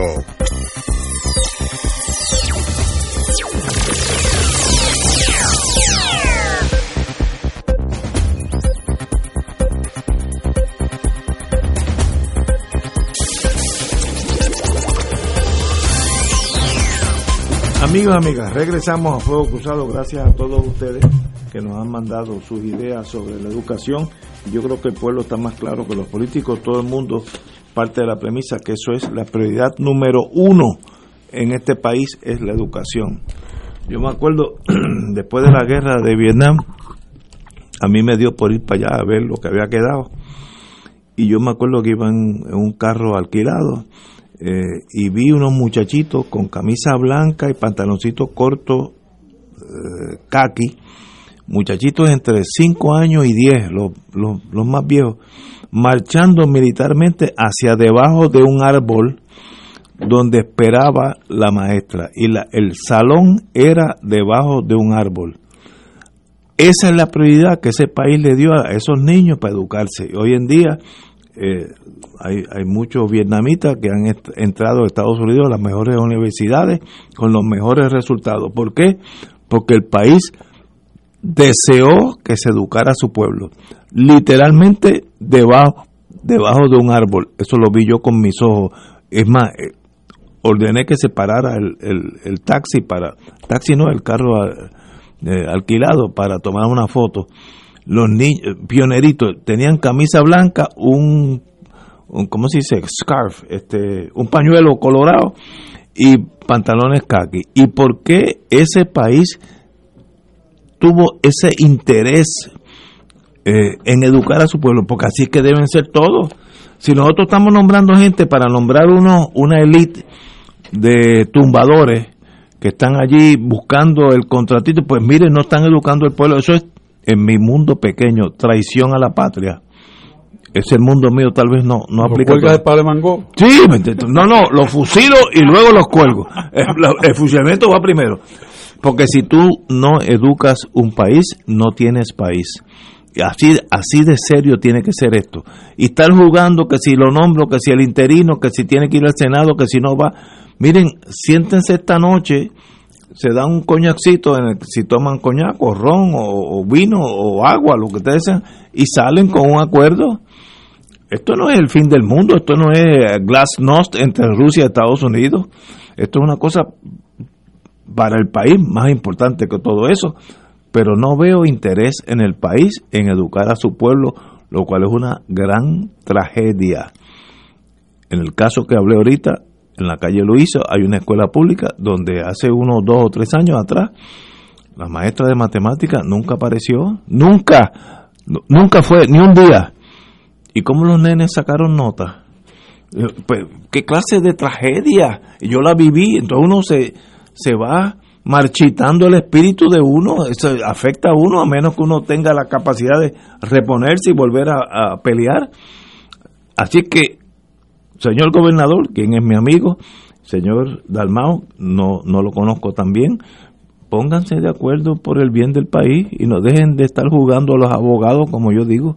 Me da mucha pena tener que hablar de esto tanto. Bueno, pasemos a otra cosa. Eh, tiene que ver con nuestra, nuestra Cámara de Representantes. Incierto el aval al proyecto de terapias de conversión. Uno de los problemas, este, esta es mi visión, uno de los problemas que tiene de haber sido colonia tantas, bueno, literalmente más de 100 años, es que el pueblo se acostumbra a no tomar decisiones. Mire, en, el, en la terapia de conversión hay dos, dos decisiones. ¿Se aceptan las terapias de conversión o no se aceptan? No hay nada intermedio, es blanco o negro. Si usted cree que debe haber, usted tiene el derecho a, poner a su hijo o hija a un sistema coercitivo o tortura, lo que usted quiera, para cambiar su inclinación. Bueno, el Estado puede decir, pues es legal. O al contrario, es legal. Pero decidanse. ¿Para qué nombramos toda esta gente, al Senado y la Cámara? Para que decidan. Entonces veo ahora ese, en inglés se dice pussyfooting, ulipandeo en español. Eh, en el Senado parece cada vez más empinado el camino para que se apruebe el proyecto 184, eh, que propone prohibir las prácticas profesionales de las terapias de conversión a menores de edad en Puerto Rico, a pesar que al menos 29 organizaciones se han expresado a favor de la iniciativa legislativa. El presidente, el presidente de la Comisión de Iniciativas Comunitarias, José Vargas Vidot, expresó que cree que la medida como está redactada tiene los votos para ser aprobada, mientras que el presidente del Senado, José Luis Dalmao, no garantizó que se apruebe.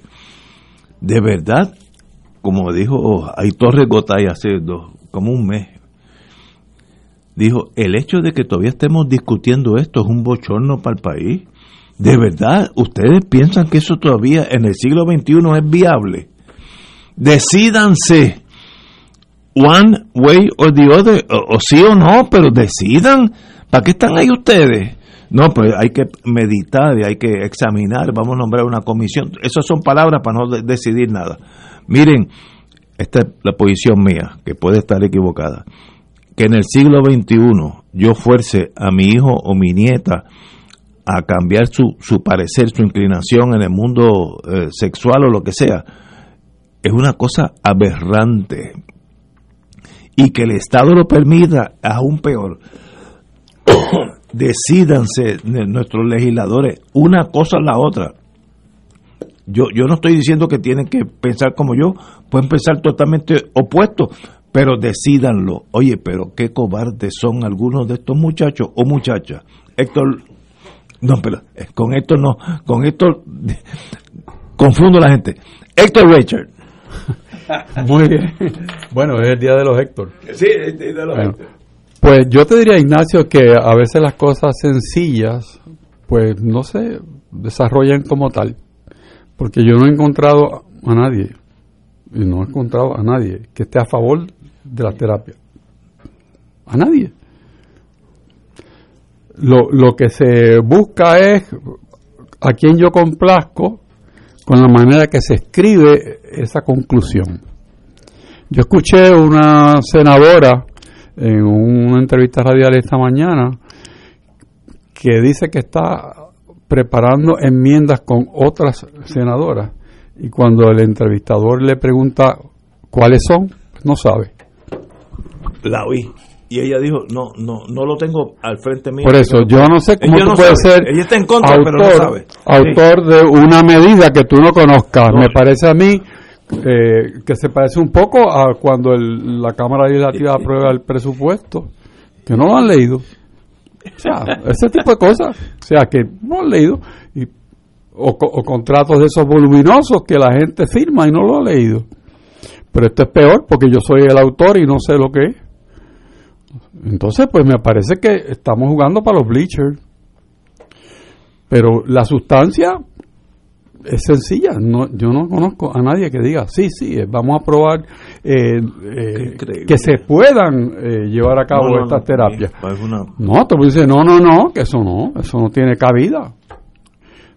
Pero lo- lo- la situación política en la Asamblea Legislativa, que es reflejo de cómo el país dividió el poder en, y cómo los, los partidos tradicionales pues están en, me parece a mí que es una actitud bien conservadora, pues nada se mueve.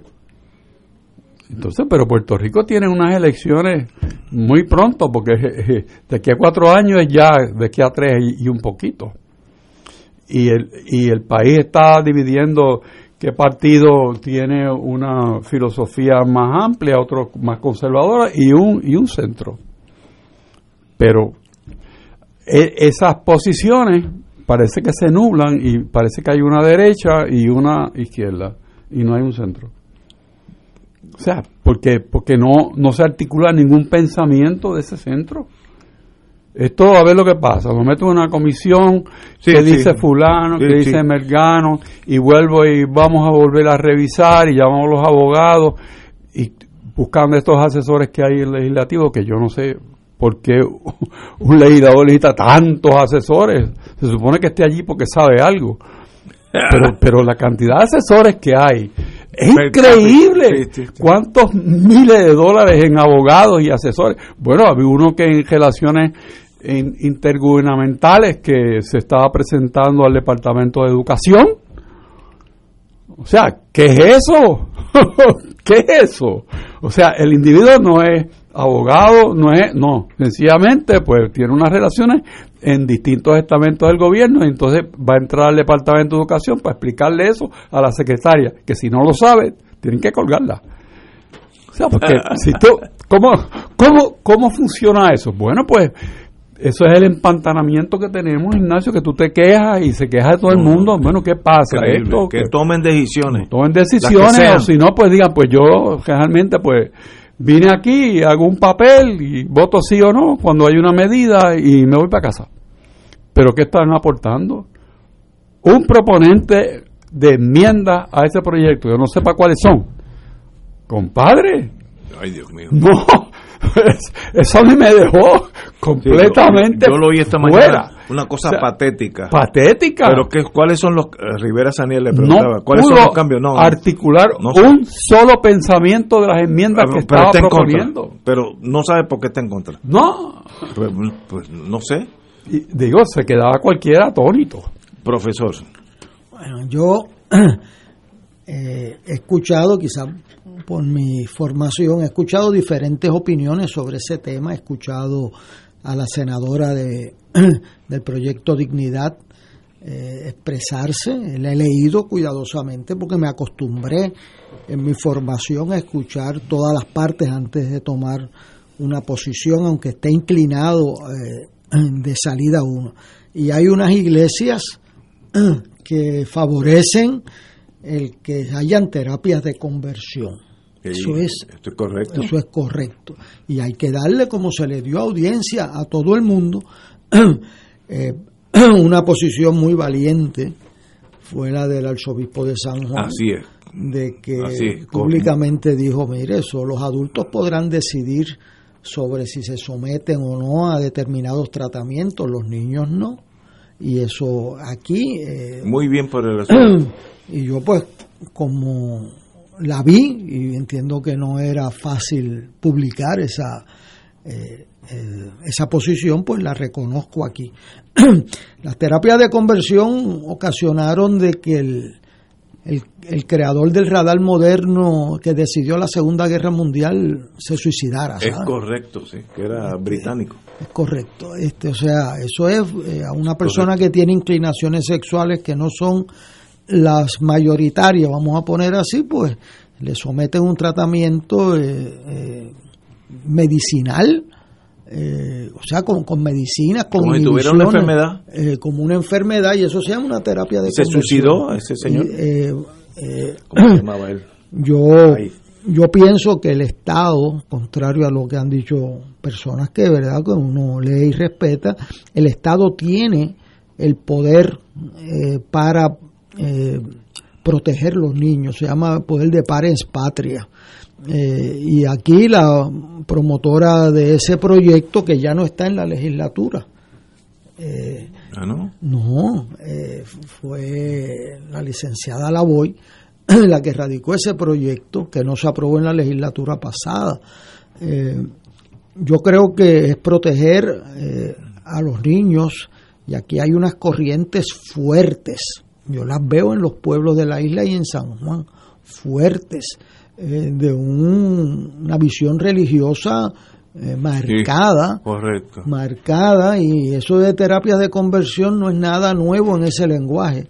Y yo creo que el Estado tiene que proteger a los niños. Después que usted cumple la mayoría de edad, entonces usted hace con sus inclinaciones lo que usted entienda propio. Eh, de más está decir que el Estado de Derecho en Estados Unidos, a iniciativas del Tribunal Supremo, en dos decisiones del que el portavoz es el juez Anthony Kennedy, 5 a 4 en el Supremo, eh, avaló eh, que los adultos puedan tener y se les reconozca su, su determinación legal, constitucional, a su preferencia sexual. Eso está avalado por el Tribunal Supremo de los Estados Unidos como un derecho fundamental de la intimidad de las personas. Así que, con mucho, ¿verdad? Yo creo que, se han, que esto se ha convertido en un... Eh, estos asuntos a veces, entre más tiempo tú les das, más se complican. y yo creo que estamos en un diminishing return peligroso en esa conversación donde se pueden lastimar eh, relaciones y lastimar personas. Yo creo que hay que contar los votos. Quien crea que un padre tiene el derecho, o una madre, eh, o el pastor, o el sacerdote, tiene el derecho a, a, conducir un niño a determinados eh, resultados sexuales, pues que le voten contra ese proyecto y se le cuentan los votos. Quien crea que el Estado debe proteger a ese niño, a favor? pues que le vote a favor. También tengo que decir que aquí Eh, cuando en el cuatrenio donde César Miranda era secretario de justicia, se investigó lo que pasó con personas dentro de las iglesias. Eh, hubo una conducta ejemplar de darle al Estado los instrumentos de investigación que, de las querellas que había habido, porque tanto las instituciones públicas como las privadas tienen el deber afirmativo de proteger la integridad física de los niños que están bajo su custodia y todos menos uno de los líderes religiosos ofrecieron esa información. Eso es algo que debe estar en el récord público y que debemos tener conciencia que nadie en Puerto Rico, público o privado, puede violentar la integridad física a un niño. y eso es lo que este proyecto eh, merece aprobarse con el mejor lenguaje, lo que sea. Pero ya llega el momento en que se está depreciando el proceso legislativo con este proyecto. Ya, como dice Ignacio, ya, no importa ni lo que aprueben, ya están, quedaron mal. O sea, y estas cosas tienen su momento de responsabilidad. Yo estoy inclinado a votarle a favor si estuviera allí en ese proyecto hace rato y no me han dado un argumento que me ponga a reevaluar esa posición. Lo he escuchado, porque yo escuché a la senadora muy elocuente, pero no estoy de acuerdo con ella, pues yo le tengo que votar a favor del proyecto. Y, ella le votará en contra, y muy bien, para eso es el cuerpo legislativo. Pero la indecisión mata en este caso. Es correcto. Y hoy de paso me, me hizo un amigo que el señor este de radar inglés, que se suicidó por los problemas eh, de género que tenía, era Alan Turing. Alan Turing, que fue una cosa en los años, bueno, late 40s, 50s por ahí. Sino porque la ley inglesa disponía que aquellos que tuvieran tendencias homosexuales serían esterilizados y serían sometidos a, un proceso de medicación y de... Pero espantosa, Dios este, mío. O sea, eso era, y así como lo dice la película también al final, eh, pasaron cientos, o sea, decenas de miles de personas eh, por ese proceso. Eso, la humanidad en el proceso que he descrito y hasta el Tribunal Supremo de Estados Unidos en dos ocasiones se desarrolló sobre esa teoría, eh, superando eso y respetando, eh, como dijo el Papa Francisco en una famosa frase saliendo de Brasil, cuando le preguntaron, ¿y qué usted va a hacer con los homosexuales? Y él contestó, ¿quién soy yo para juzgarlo? Extraordinario.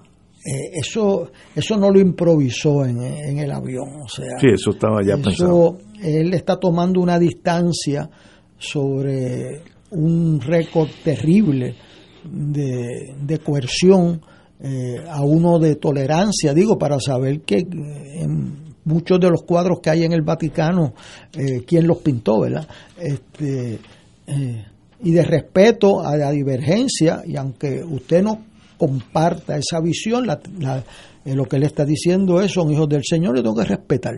Este, ¿Y quién soy yo para juzgarlo? Extraordinario. Eh, hay personas que tienen, que, que, creen en el hombre y la mujer eh, específicamente y violentan niños y violentan mujeres menores. Pues eso es un bandido. o sea, y hay personas que son respetuosas y aquí lo que estamos diciendo es que a los niños hay que respetarle su integridad física y emocional. Eh, lo que estaban testificando allí es que ese es un proceso destructor de, de la personalidad de muchos niños. No, no, no, eso es un pues, crimen. Eh, me ha halagado mucho el, el valor de muchos líderes religiosos de no quedarse callado al margen de la controversia. Vamos a coger ejemplos que ellos tienen mucho más que arriesgar que un senador o un representante. Totalmente de acuerdo.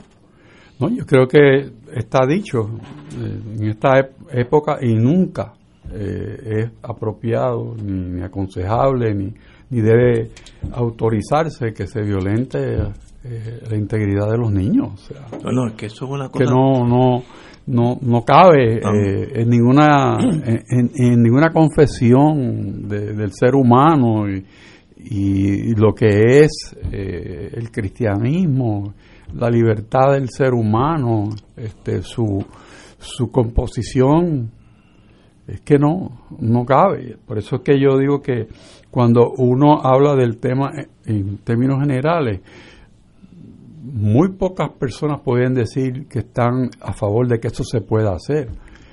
El proyecto donde encuentra escollos de los detractores y quizás por segundas razones es en el lenguaje. Pero tú puedes matar una cosa con el lenguaje. Oh, Eso es lo que está pasando. oh, ¿eh? Para... Y ahí es donde yo falta valor. Valor en los que creen en el proyecto. Valor, aprobarlo, pues lo aprueba. Si no, si no tiene los votos, pues no los tiene. Pero saca la cara y no te escudes en estar haciendo enmiendas. Seguro, digan, sean valientes, pero oye, que mucho cobardón hay por allí en este mundo. Digan lo que piensen, eh, y si son de mentalidad medieval, pues díganlo, y pues, en las próximas elecciones, pues le pasamos la cuenta. Oye, yo hace como dos, tres semanas, no sé si fue un miércoles, pero dije que yo había recibido una nota de unos amigos, un matrimonio que vive en Montevideo, puertorriqueños que se fueron a vivir a Montevideo, que allá se estaba, había un rumor que Estados Unidos estaba negociando con Uruguay para aceptar algunos de estos eh, niños que están en la frontera, que son más de 14 mil, un número extraordinario, con Uruguay y era un rumor en Uruguay. Y pues lo, lo tiré así, pero es más bien rumor. Pero la vida es como es. Y entonces el mi- Ministerio de Defensa de Uruguay negocia con el Comando Sur de los Estados Unidos para recibir tres barcos de combate para la Marina Uruguaya, vehículos blindados, no dice el número, y un helicóptero. Y no se, solo, no se estará negociando eso a cambio de qué. O eso sencillamente por ayudar a Uruguay que tenga más bélico. Así que el rumor de hace tres años y esto pueden estar corriendo en, en línea paralela, ¿no? Que yo, a cambio de que tú aceptes unos 500 de estos muchachitos, eh, te doy varios, eh, tres embarcaciones navales, varios vehículos blindados y un helicóptero. Puede ser que estén las dos, y le digo a los amigos que soy- sé que me están oyendo, ellos me oyen por internet, sigan con la oreja en la, en la riel, como dicen en el, en el campo, para ver si eso es así, porque digo, y tampoco estoy criticándolo, si Estados Unidos negocia eso con Uruguay y Uruguay lo acepta, pues es totalmente válido, así que no, no estoy diciendo que es bueno o malo, pero es que el- los imperios se mueven en estas líneas sutiles, eh, y, y aquellos de ustedes, ustedes que han estado en el servicio público, saben que a veces las cosas suceden así que nadie se da cuenta, esas son las que suceden. Usted aquí a mi izquierda un secretario de justicia y un un alcalde de San Juan, Secretario de Estado. secretario y secretario de Estado, a veces tienen que saber dorar la píldora y a cambio de cosas, pues me, me manda tres barcos navales. Así que a los muchachos en Uruguay, manténganme al día porque algo está pasando. Tenemos que ir a una pausa, amigos. Seis y media. Fuego Cruzado está contigo en todo Puerto Rico. Buenos días familia. Es la casa a la que siempre puedes llegar sin invitación. A las 10 de la mañana, Judith Felicie es tu anfitriona para conversar sobre medicina, psiquiatría de niños y adolescentes, artes, derecho, valores y fe. Todos los días por Radio Paz 810 AM. Buenos días familia. Donde una conversación parece demasiado corta. Buenos días familia. De lunes a viernes por Radio Paz 810 AM. 2.6 millones de autos en Puerto Rico, algunos de ellos con desperfectos.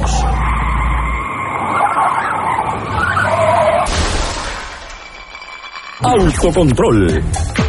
Tu carro. Tu carro. Tu mundo.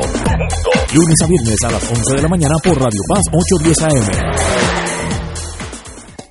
Cómprame un sistema solar y escúchame aquí en Radio Paz.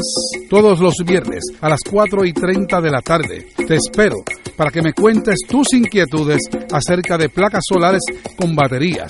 Comunícate conmigo, soy Luis Enrique, al 787-536-7938 de Solar Store. Cómprame un sistema solar.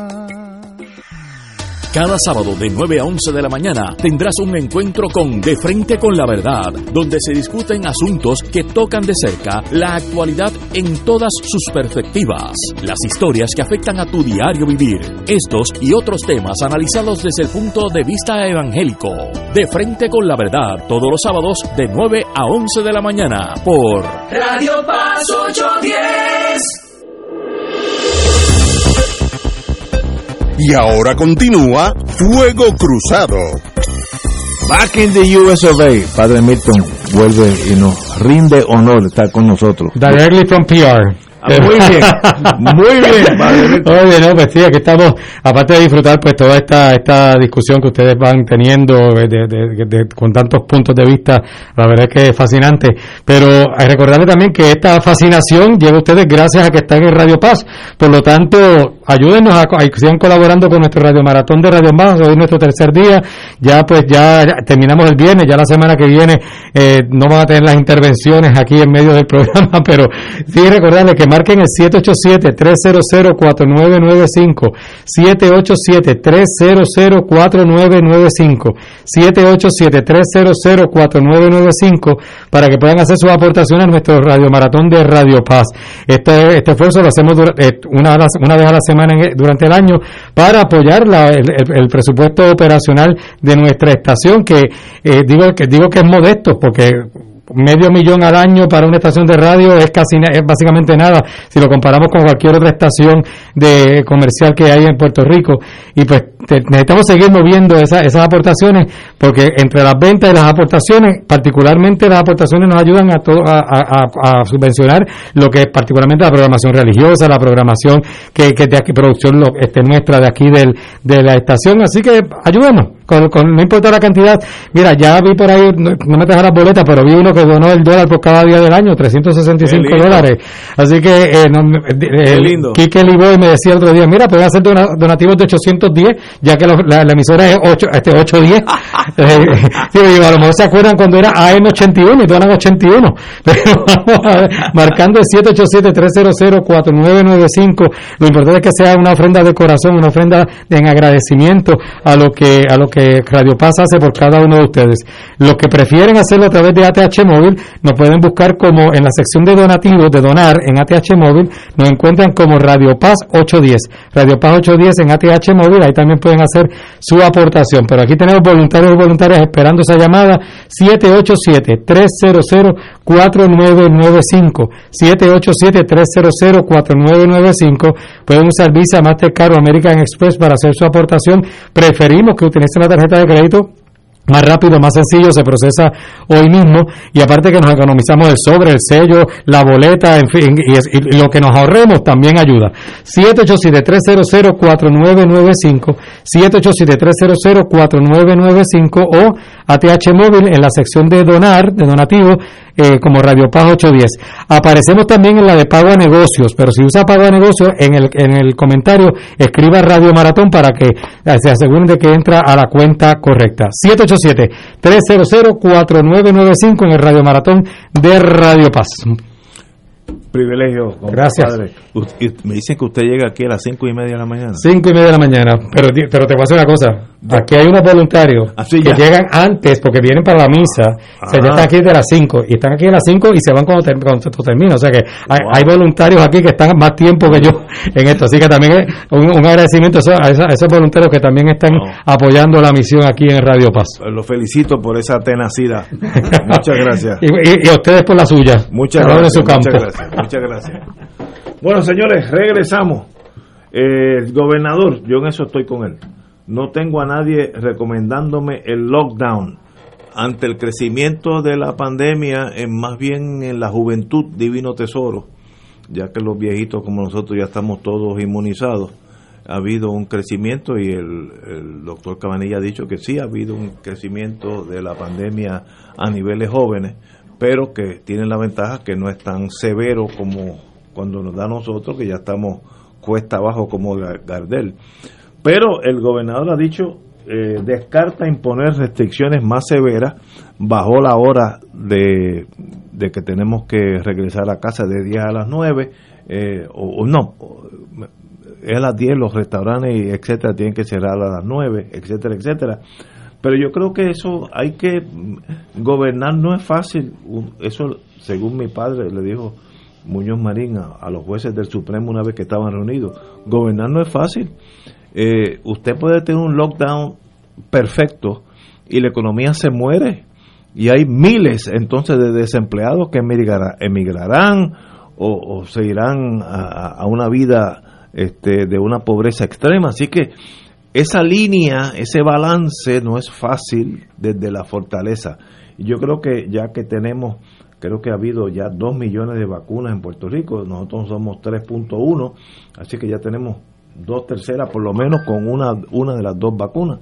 Pues mire, hay que seguir caminando y va a haber problemas, seguro que va a haber problemas, va a haber muertes, seguro que va a haber muertes, pero no podemos matar la economía para salvarla.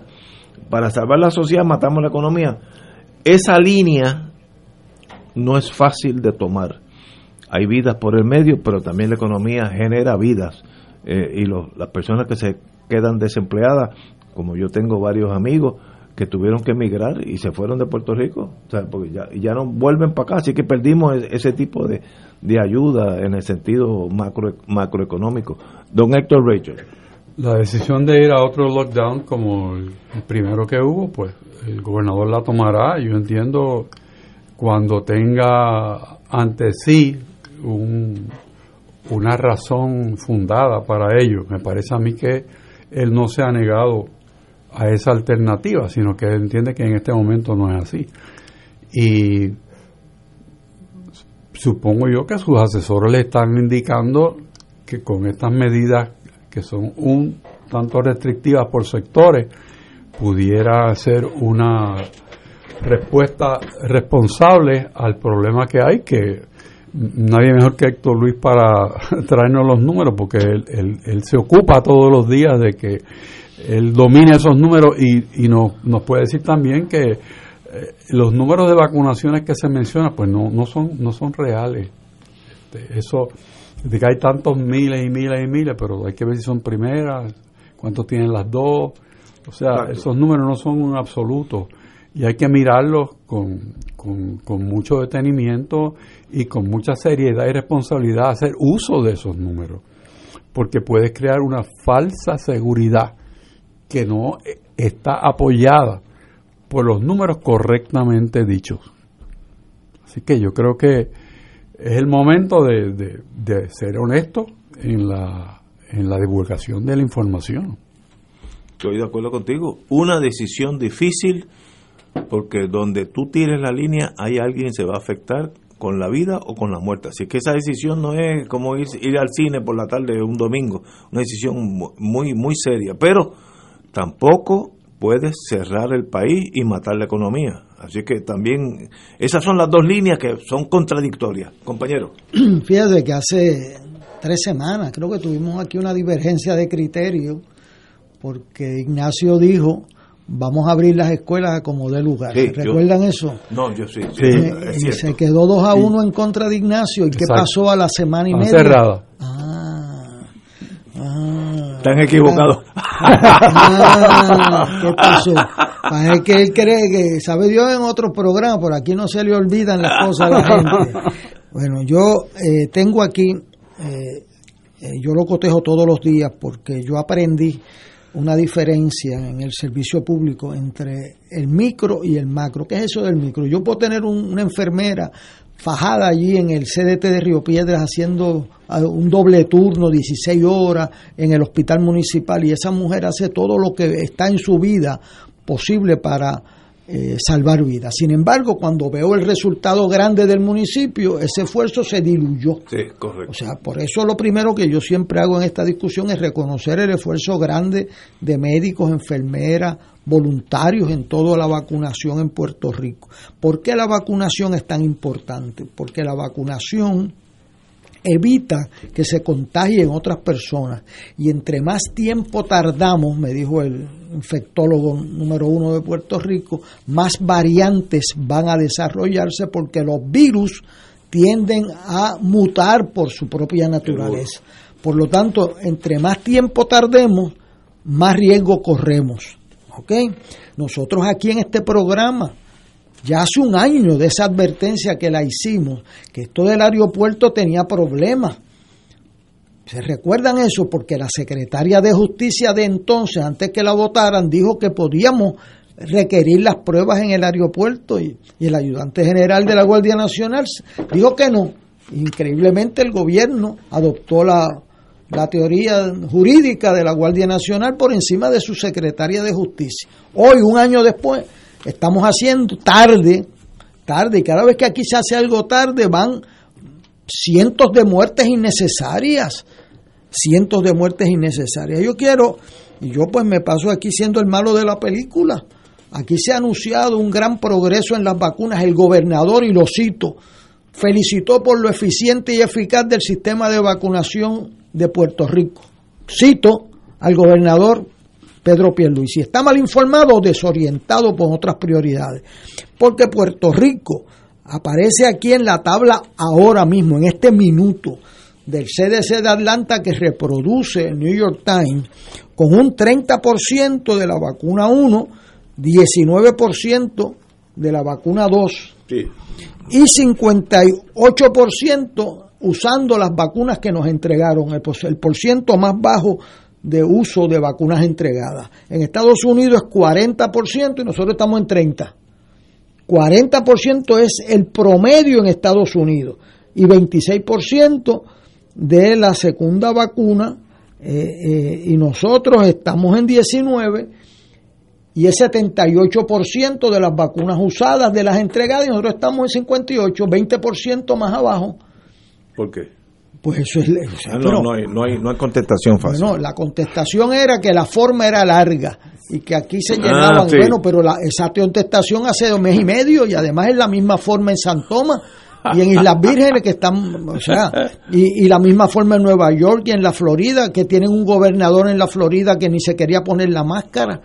Así que yo eh, verdaderamente sigo mi, mi... Aquí están los números del CDC de Atlanta, el Center for Disease Control and Prevention. Esos son los números oficiales que controlan la distribución. Y quiero decir también que yo en la historia que yo daré a mis sucesores, el presidente Trump es responsable de doscientas y pico de mil muertes innecesarias en Estados Unidos. Y el presidente Biden, multiplicando las vacunas, ha salvado decenas de miles de vidas. ¿ya? Entonces nosotros tenemos que estar dentro de ese sistema. Estados Unidos ha comprado todas las vacunas. Puerto Rico no paga un centavo por las vacunas. República Dominicana tiene que comprarlas en el mercado abierto.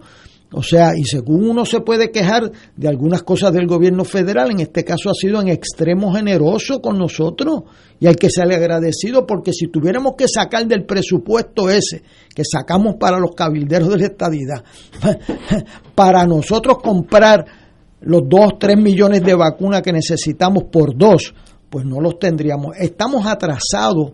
Mire, Puerto Rico está en el antepenúltimo lugar entre todas las jurisdicciones, antepenúltimo. Ahora Mississippi lo logramos pasar un poquito. Todos los estados, 49 estados eh, y, y otras jurisdicciones están encima de nosotros con mejor por ciento.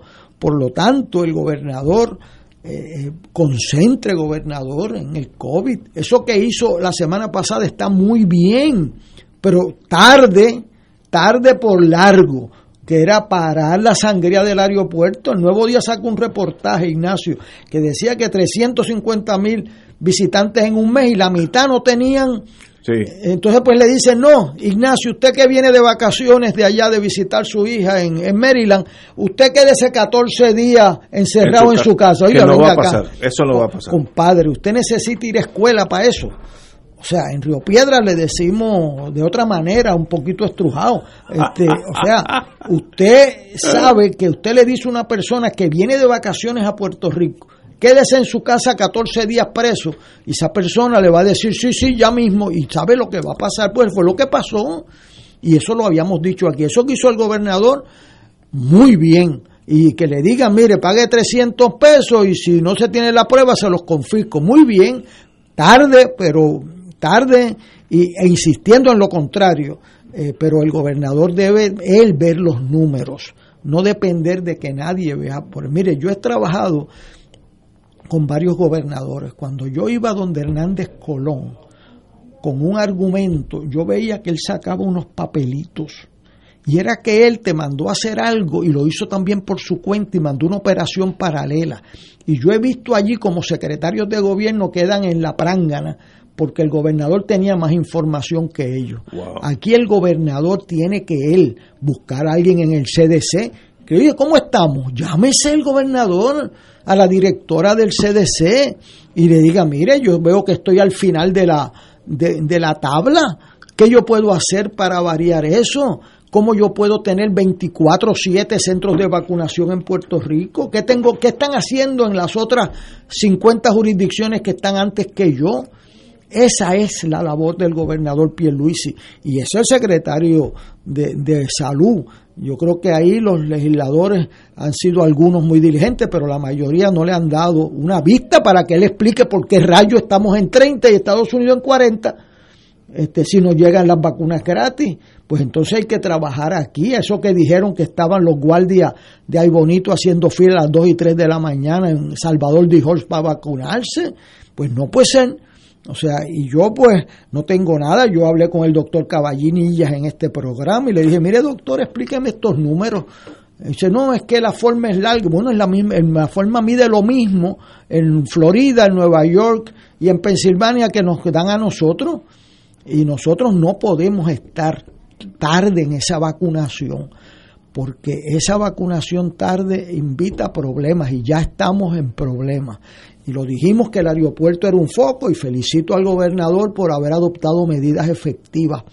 Para eso es el gobierno. Ah, que a nadie le gusta hacer esas medidas. Es mejor bregar con el coraje de Ignacio porque le cejaron las escuelas a tener que bregar con niños contaminados. ¿sabes? Estoy de acuerdo. Ahí no, no hay solución fácil, compañero don Héctor. Como tú dices, no hay solución no fácil, hay solución pero también hay otras cosas que se pueden explorar. Eh, hay jurisdicciones que con mucho más éxito han trabajado el tema del aeropuerto. Eh, Hawái. Bueno, Hawái. Eh, por alguna razón en Puerto Rico hay una opinión que se le ha dado al gobierno que dice que Puerto Rico no tiene la misma facultad que Islas Vírgenes para impedir que entren personas que no tienen vacuna. O sea, la secretaria de Justicia rindió una opinión diciendo que sí, que tenía la, el, poder para eso.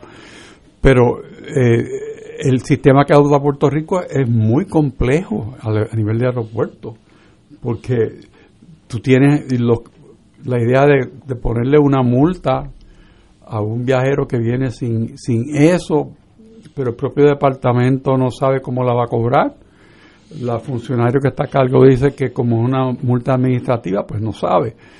Bueno, pero si, si la que está dirigiendo el tema no sabe, volvemos otra vez al mismo punto. O sea, who's in charge? Who's in charge? Who's in charge? ¿Quién está a cargo de O sea, son cosas que uno escucha y, y las escucha repetidas por la misma persona que está en la silla con la autoridad para decir. Y ella dice que no sabe. O sea, y ese es un programa que ya está corriendo. Entonces, ¿qué, qué podemos esperar? Eh, ¿Qué podemos esperar como resultado? Pues ningún turista va a venir aquí para meterse en, una casa en no, días. Esto no va a pasar. Y el lugar no va a estar en Puerto Rico 10 días. Esto, exacto. o sea, ¿Cómo es posible que eso no haya pasado a nosotros? Pues.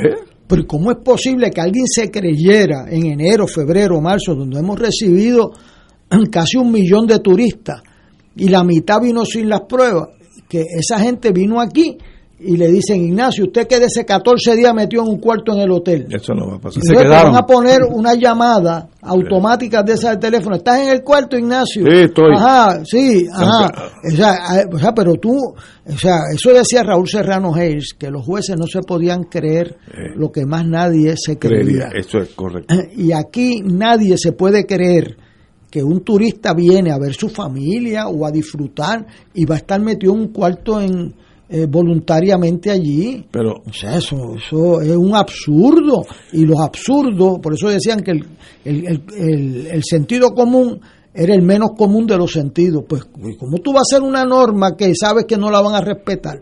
Y esto, para que sean, decían que una onza de administrabilidad es mejor que una libra de buenas intenciones. Este, porque para tú dar una multa, tú tienes que tener quién la va a cobrar, cuál es el sistema, el que cuenta la va a Sí, depositar, sí, sí, qué recibo, qué funcionario lo va a hacer vigor. O sea, eh, Richard lleva aquí un año y pico diciendo el problema es gubernabilidad, o sea que se diese una buena intención y yo creo que puede ser buena, es mejor que la, que la que teníamos que era un absurdo, pero si no es administrable no es viable. Aquí el lockdown verdadero es que el que venga para Puerto Rico tiene que tener la prueba Si no, no entra. y si no, no entra y tú sabes cómo eso se va a resolver.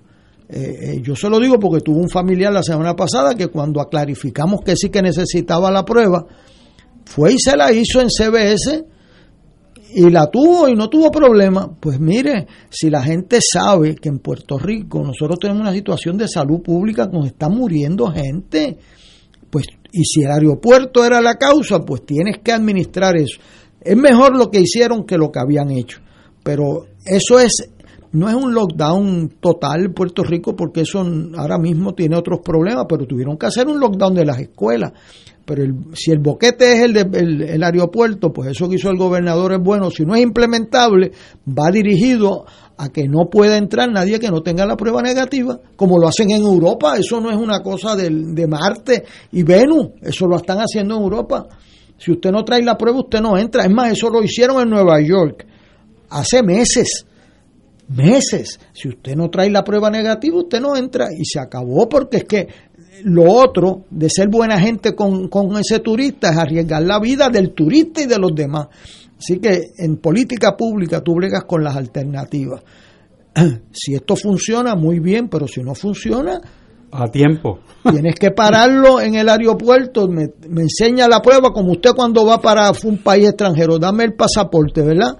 Si no lo enseña, no te monta. Pero, pero yo tengo un caso específico que estoy, estoy seguro que puede ser la excepción a la regla. Yo tengo un amigo casado con una pariente mía lejana, de mi esposa, mejor dicho, eh, que está en la Guardia Costanera. Ellos fueron a llevar un barco a reparaciones a, New Orleans eh, y entonces regresan en avión tenían todas las vacunas, todos los certificados, tenían todo, pues, militares al fin, no había nada que no estuviera pensado.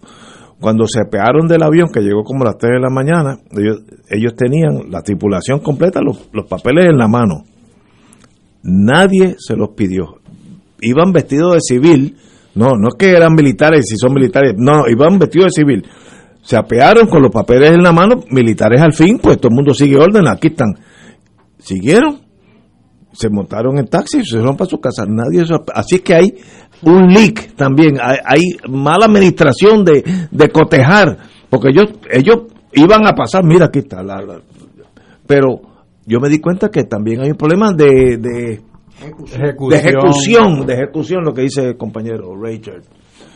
Ay, Dios. Bueno, en el día de, ayer, yo, yo que me desvelo a las tres y media de la mañana por lo regular, luego caigo redondo hasta las 7, eh, pero vi que el mundo entero, el mundo entero, vi de Finlandia, de New Zealand, de Francia, de Inglaterra, celebrando el veredicto condenatorio al policía este Chauvin, Chauvin, Derek Chauvin, por el asesinato de este señor Floyd, George Floyd, y yo no sabía que había tenido tanto impacto mundial, porque esto es un problema intrínsecamente norteamericano, pero eh, la injusticia fue tan, como fue televisada al mundo entero, como que todo el mundo quería que se hiciera justicia.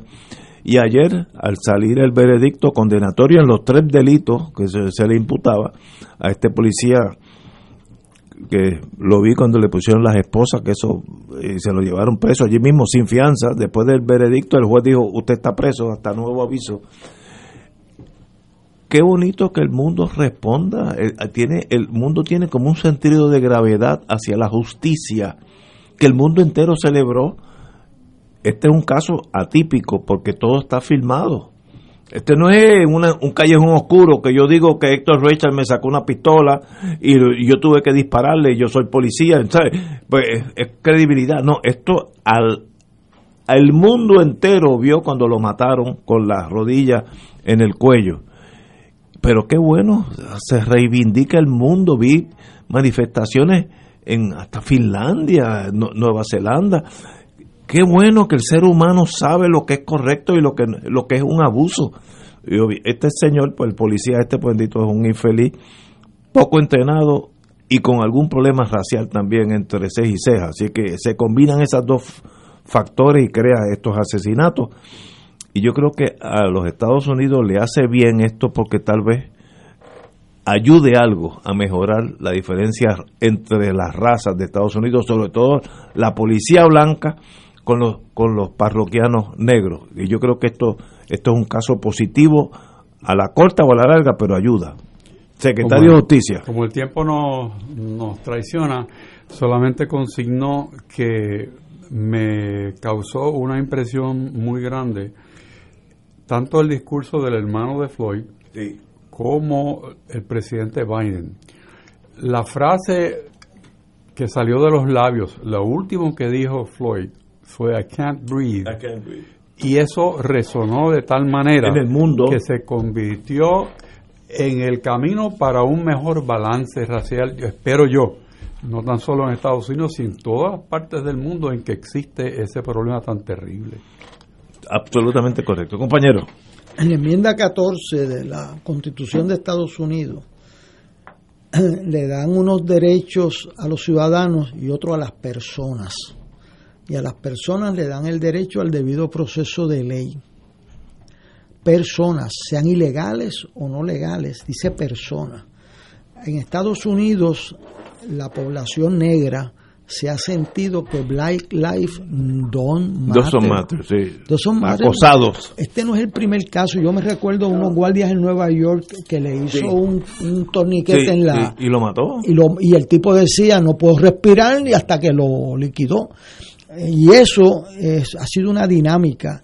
Y también lo que pasa aquí es que si lo llegan a haber sacado inocente Estados Unidos es el, inicio de una guerra civil, porque hay una pérdida de fe eh, en gran parte de la población minoritaria en Estados Unidos, alentada en parte por el presidente Trump, este, y eso pues es un relevo emocional de todos nosotros, el de que quien, quien abuse de, un, de una persona bajo custodia tiene que responder. Y aquí había gente diciéndole, mira, déjelo respirar, y el tipo siguió este pues ahora esa imagen de un, de un blanco preso por haber matado, un blanco preso policía por haber matado a un negro, eh, eh, le puede dar un aire y las expresiones de Biden que fueron bien fuertes, bien fuertes, eh, un aire que hay que aprovechar para una conciliación.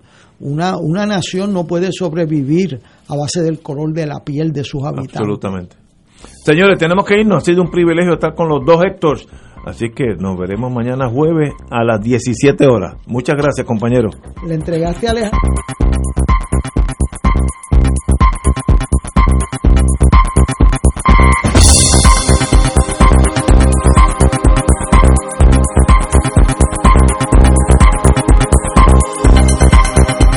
Esta emisora y sus anunciantes no se solidarizan necesariamente con las expresiones vertidas en el programa que acaban de escuchar. Radio Paz 810.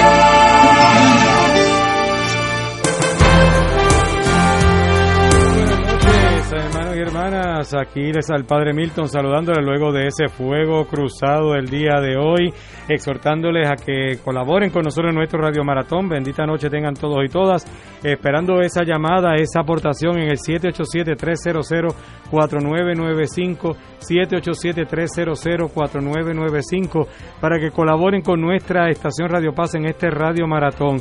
Este, el, el, el, el proceso de presupuesto nuestro incluye este Radio Maratón que nos ayuda a cada uno y a cada una a levantar nuestra alma a Dios. En este caso, pues hablar un poquito y escuchar un análisis de las cosas que van pasando en Puerto Rico y el mundo. Y en fin, que nosotros podamos darle gracias a Dios por tener Radio Paz. Ahora, pues después de ese fuego cruzado, pues viene la cruzada de la, del Santo Rosario. Y estamos preparándonos en lo que se desinfecta el estudio para que puedan entrar las hermanas que van a, a rezar y todo lo demás. Pues aquí recordándoles que estamos en este Radio Maratón de Radio Paz 810 AM. Este es el momento para que puedan marcar incluso para poner sus intenciones durante el Santo Rosario y agradecer a Dios y, agradecer que tenemos Radio Paz aquí en, en, nuestra iglesia y en, las ondas radiales de Puerto Rico. El teléfono es el 787-300-4995. 787-300-4995. 787 300-4995 para que puedan hacer su aportación, su ofrenda, pero también pueden utilizar ATH móvil buscándolo en la sección de donar, en la sección de donar ATH móvil y eh, buscan ahí Radio Paz 810. Bien importante, si usted quiere una intención para que la pongamos como parte del Santo Rosario, eh, nos debe llamar, nos debe llamar al 787-300-4995 porque las eh, lo que escriban por ATH móvil no lo, no, no lo vemos aquí eh, en, el, en la estación. El ATH móvil de negocio entra directo al Departamento de Asuntos Económicos. Nosotros no tenemos acceso a esa, a esa información aquí en el estudio. Por lo tanto, usted quiere una intención, una, una, una, un donativo y una intención, llame al 787-300-4995. 787-300-4995 para que pueda hacer esa aportación y colaboración a nuestro Radio Maratón de Radio Paz. El ATH móvil nos consiguen en, eh, en, la sección de donar, en la sección de donar pueden conseguirnos como Radio Paz 810 y, y ahí hacer su aportación a nuestro Radio Maratón. Tengo por aquí Gabriel Hernández de Bayamón que nos ofrenda 100 dólares y pide que oremos por la familia. Norma Rodríguez de Bayamón nos ofrenda 50 dólares en acción de gracias por la salud de la hija. Marta Pacheco de Guainabo nos ofrenda un dólar por cada día del año, 365 dólares y pide orar por la familia y el mundo entero. Un anónimo de Vega Baja que nos ofrenda 50 dólares y pide por la intención de la salud espiritual corporal. Eh, también por eh, creo que dice eh,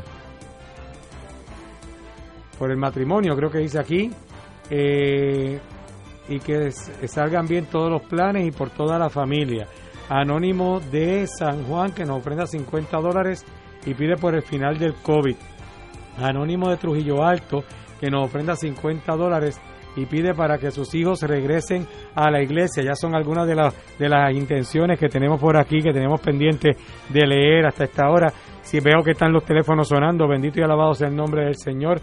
Estamos pidiéndole a nuestra Madre María que sea ella la intercesora por excelencia en esta hora, para que este rezo del Santo Rosario se convierta también en un momento de gracia y bendición. 787-300-4995, 787-300-4995, 787-300-4995. Verifica, creo que el de Iris está pagado. 787-300-4995 Ah, eso es Ave María por si que estaba, ya lo estaba viendo aquí, así que ya rápido sonó. 787-300-4995. Recuerden que eh, estamos en, nuestro Radio Maratón, nuestro ya hoy es miércoles, terminamos el viernes, así que solamente nos queda lo que nos queda de esta noche, mañana y el viernes.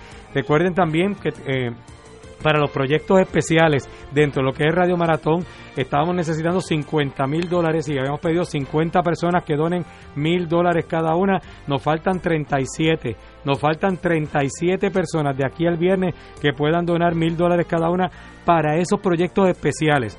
Todo lo demás que vaya entrando, claro que hace falta porque es para nuestra para nuestra operación, la operación general de lo que es Radio Paz, para el presupuesto general de toda la operación, el agua, la luz, el teléfono, la nómina, las licencias, el equipo, las reparaciones, todo lo que es una operación general de la emisora, para eso es el, el presupuesto y el Radio Maratón. Pero dentro del Radio Maratón tenemos esos proyectos especiales que tienen que ver con el switch para poder prender remotamente el, transmisor, la torre de 80 pies de, para subir ahí las antenas microondas que transmite la señal desde aquí hasta el transmisor, el, cambio de la, y la automatización de Radio Paz, que ya el programa está descontinuado. Ese programa ya no fue instalado en el 89. Miren a ver si le damos le hemos, le hemos sacado del jugo, que ya no, ya no, hay que cambiarlo, punto. Ya ni, la compañía ya ni existe.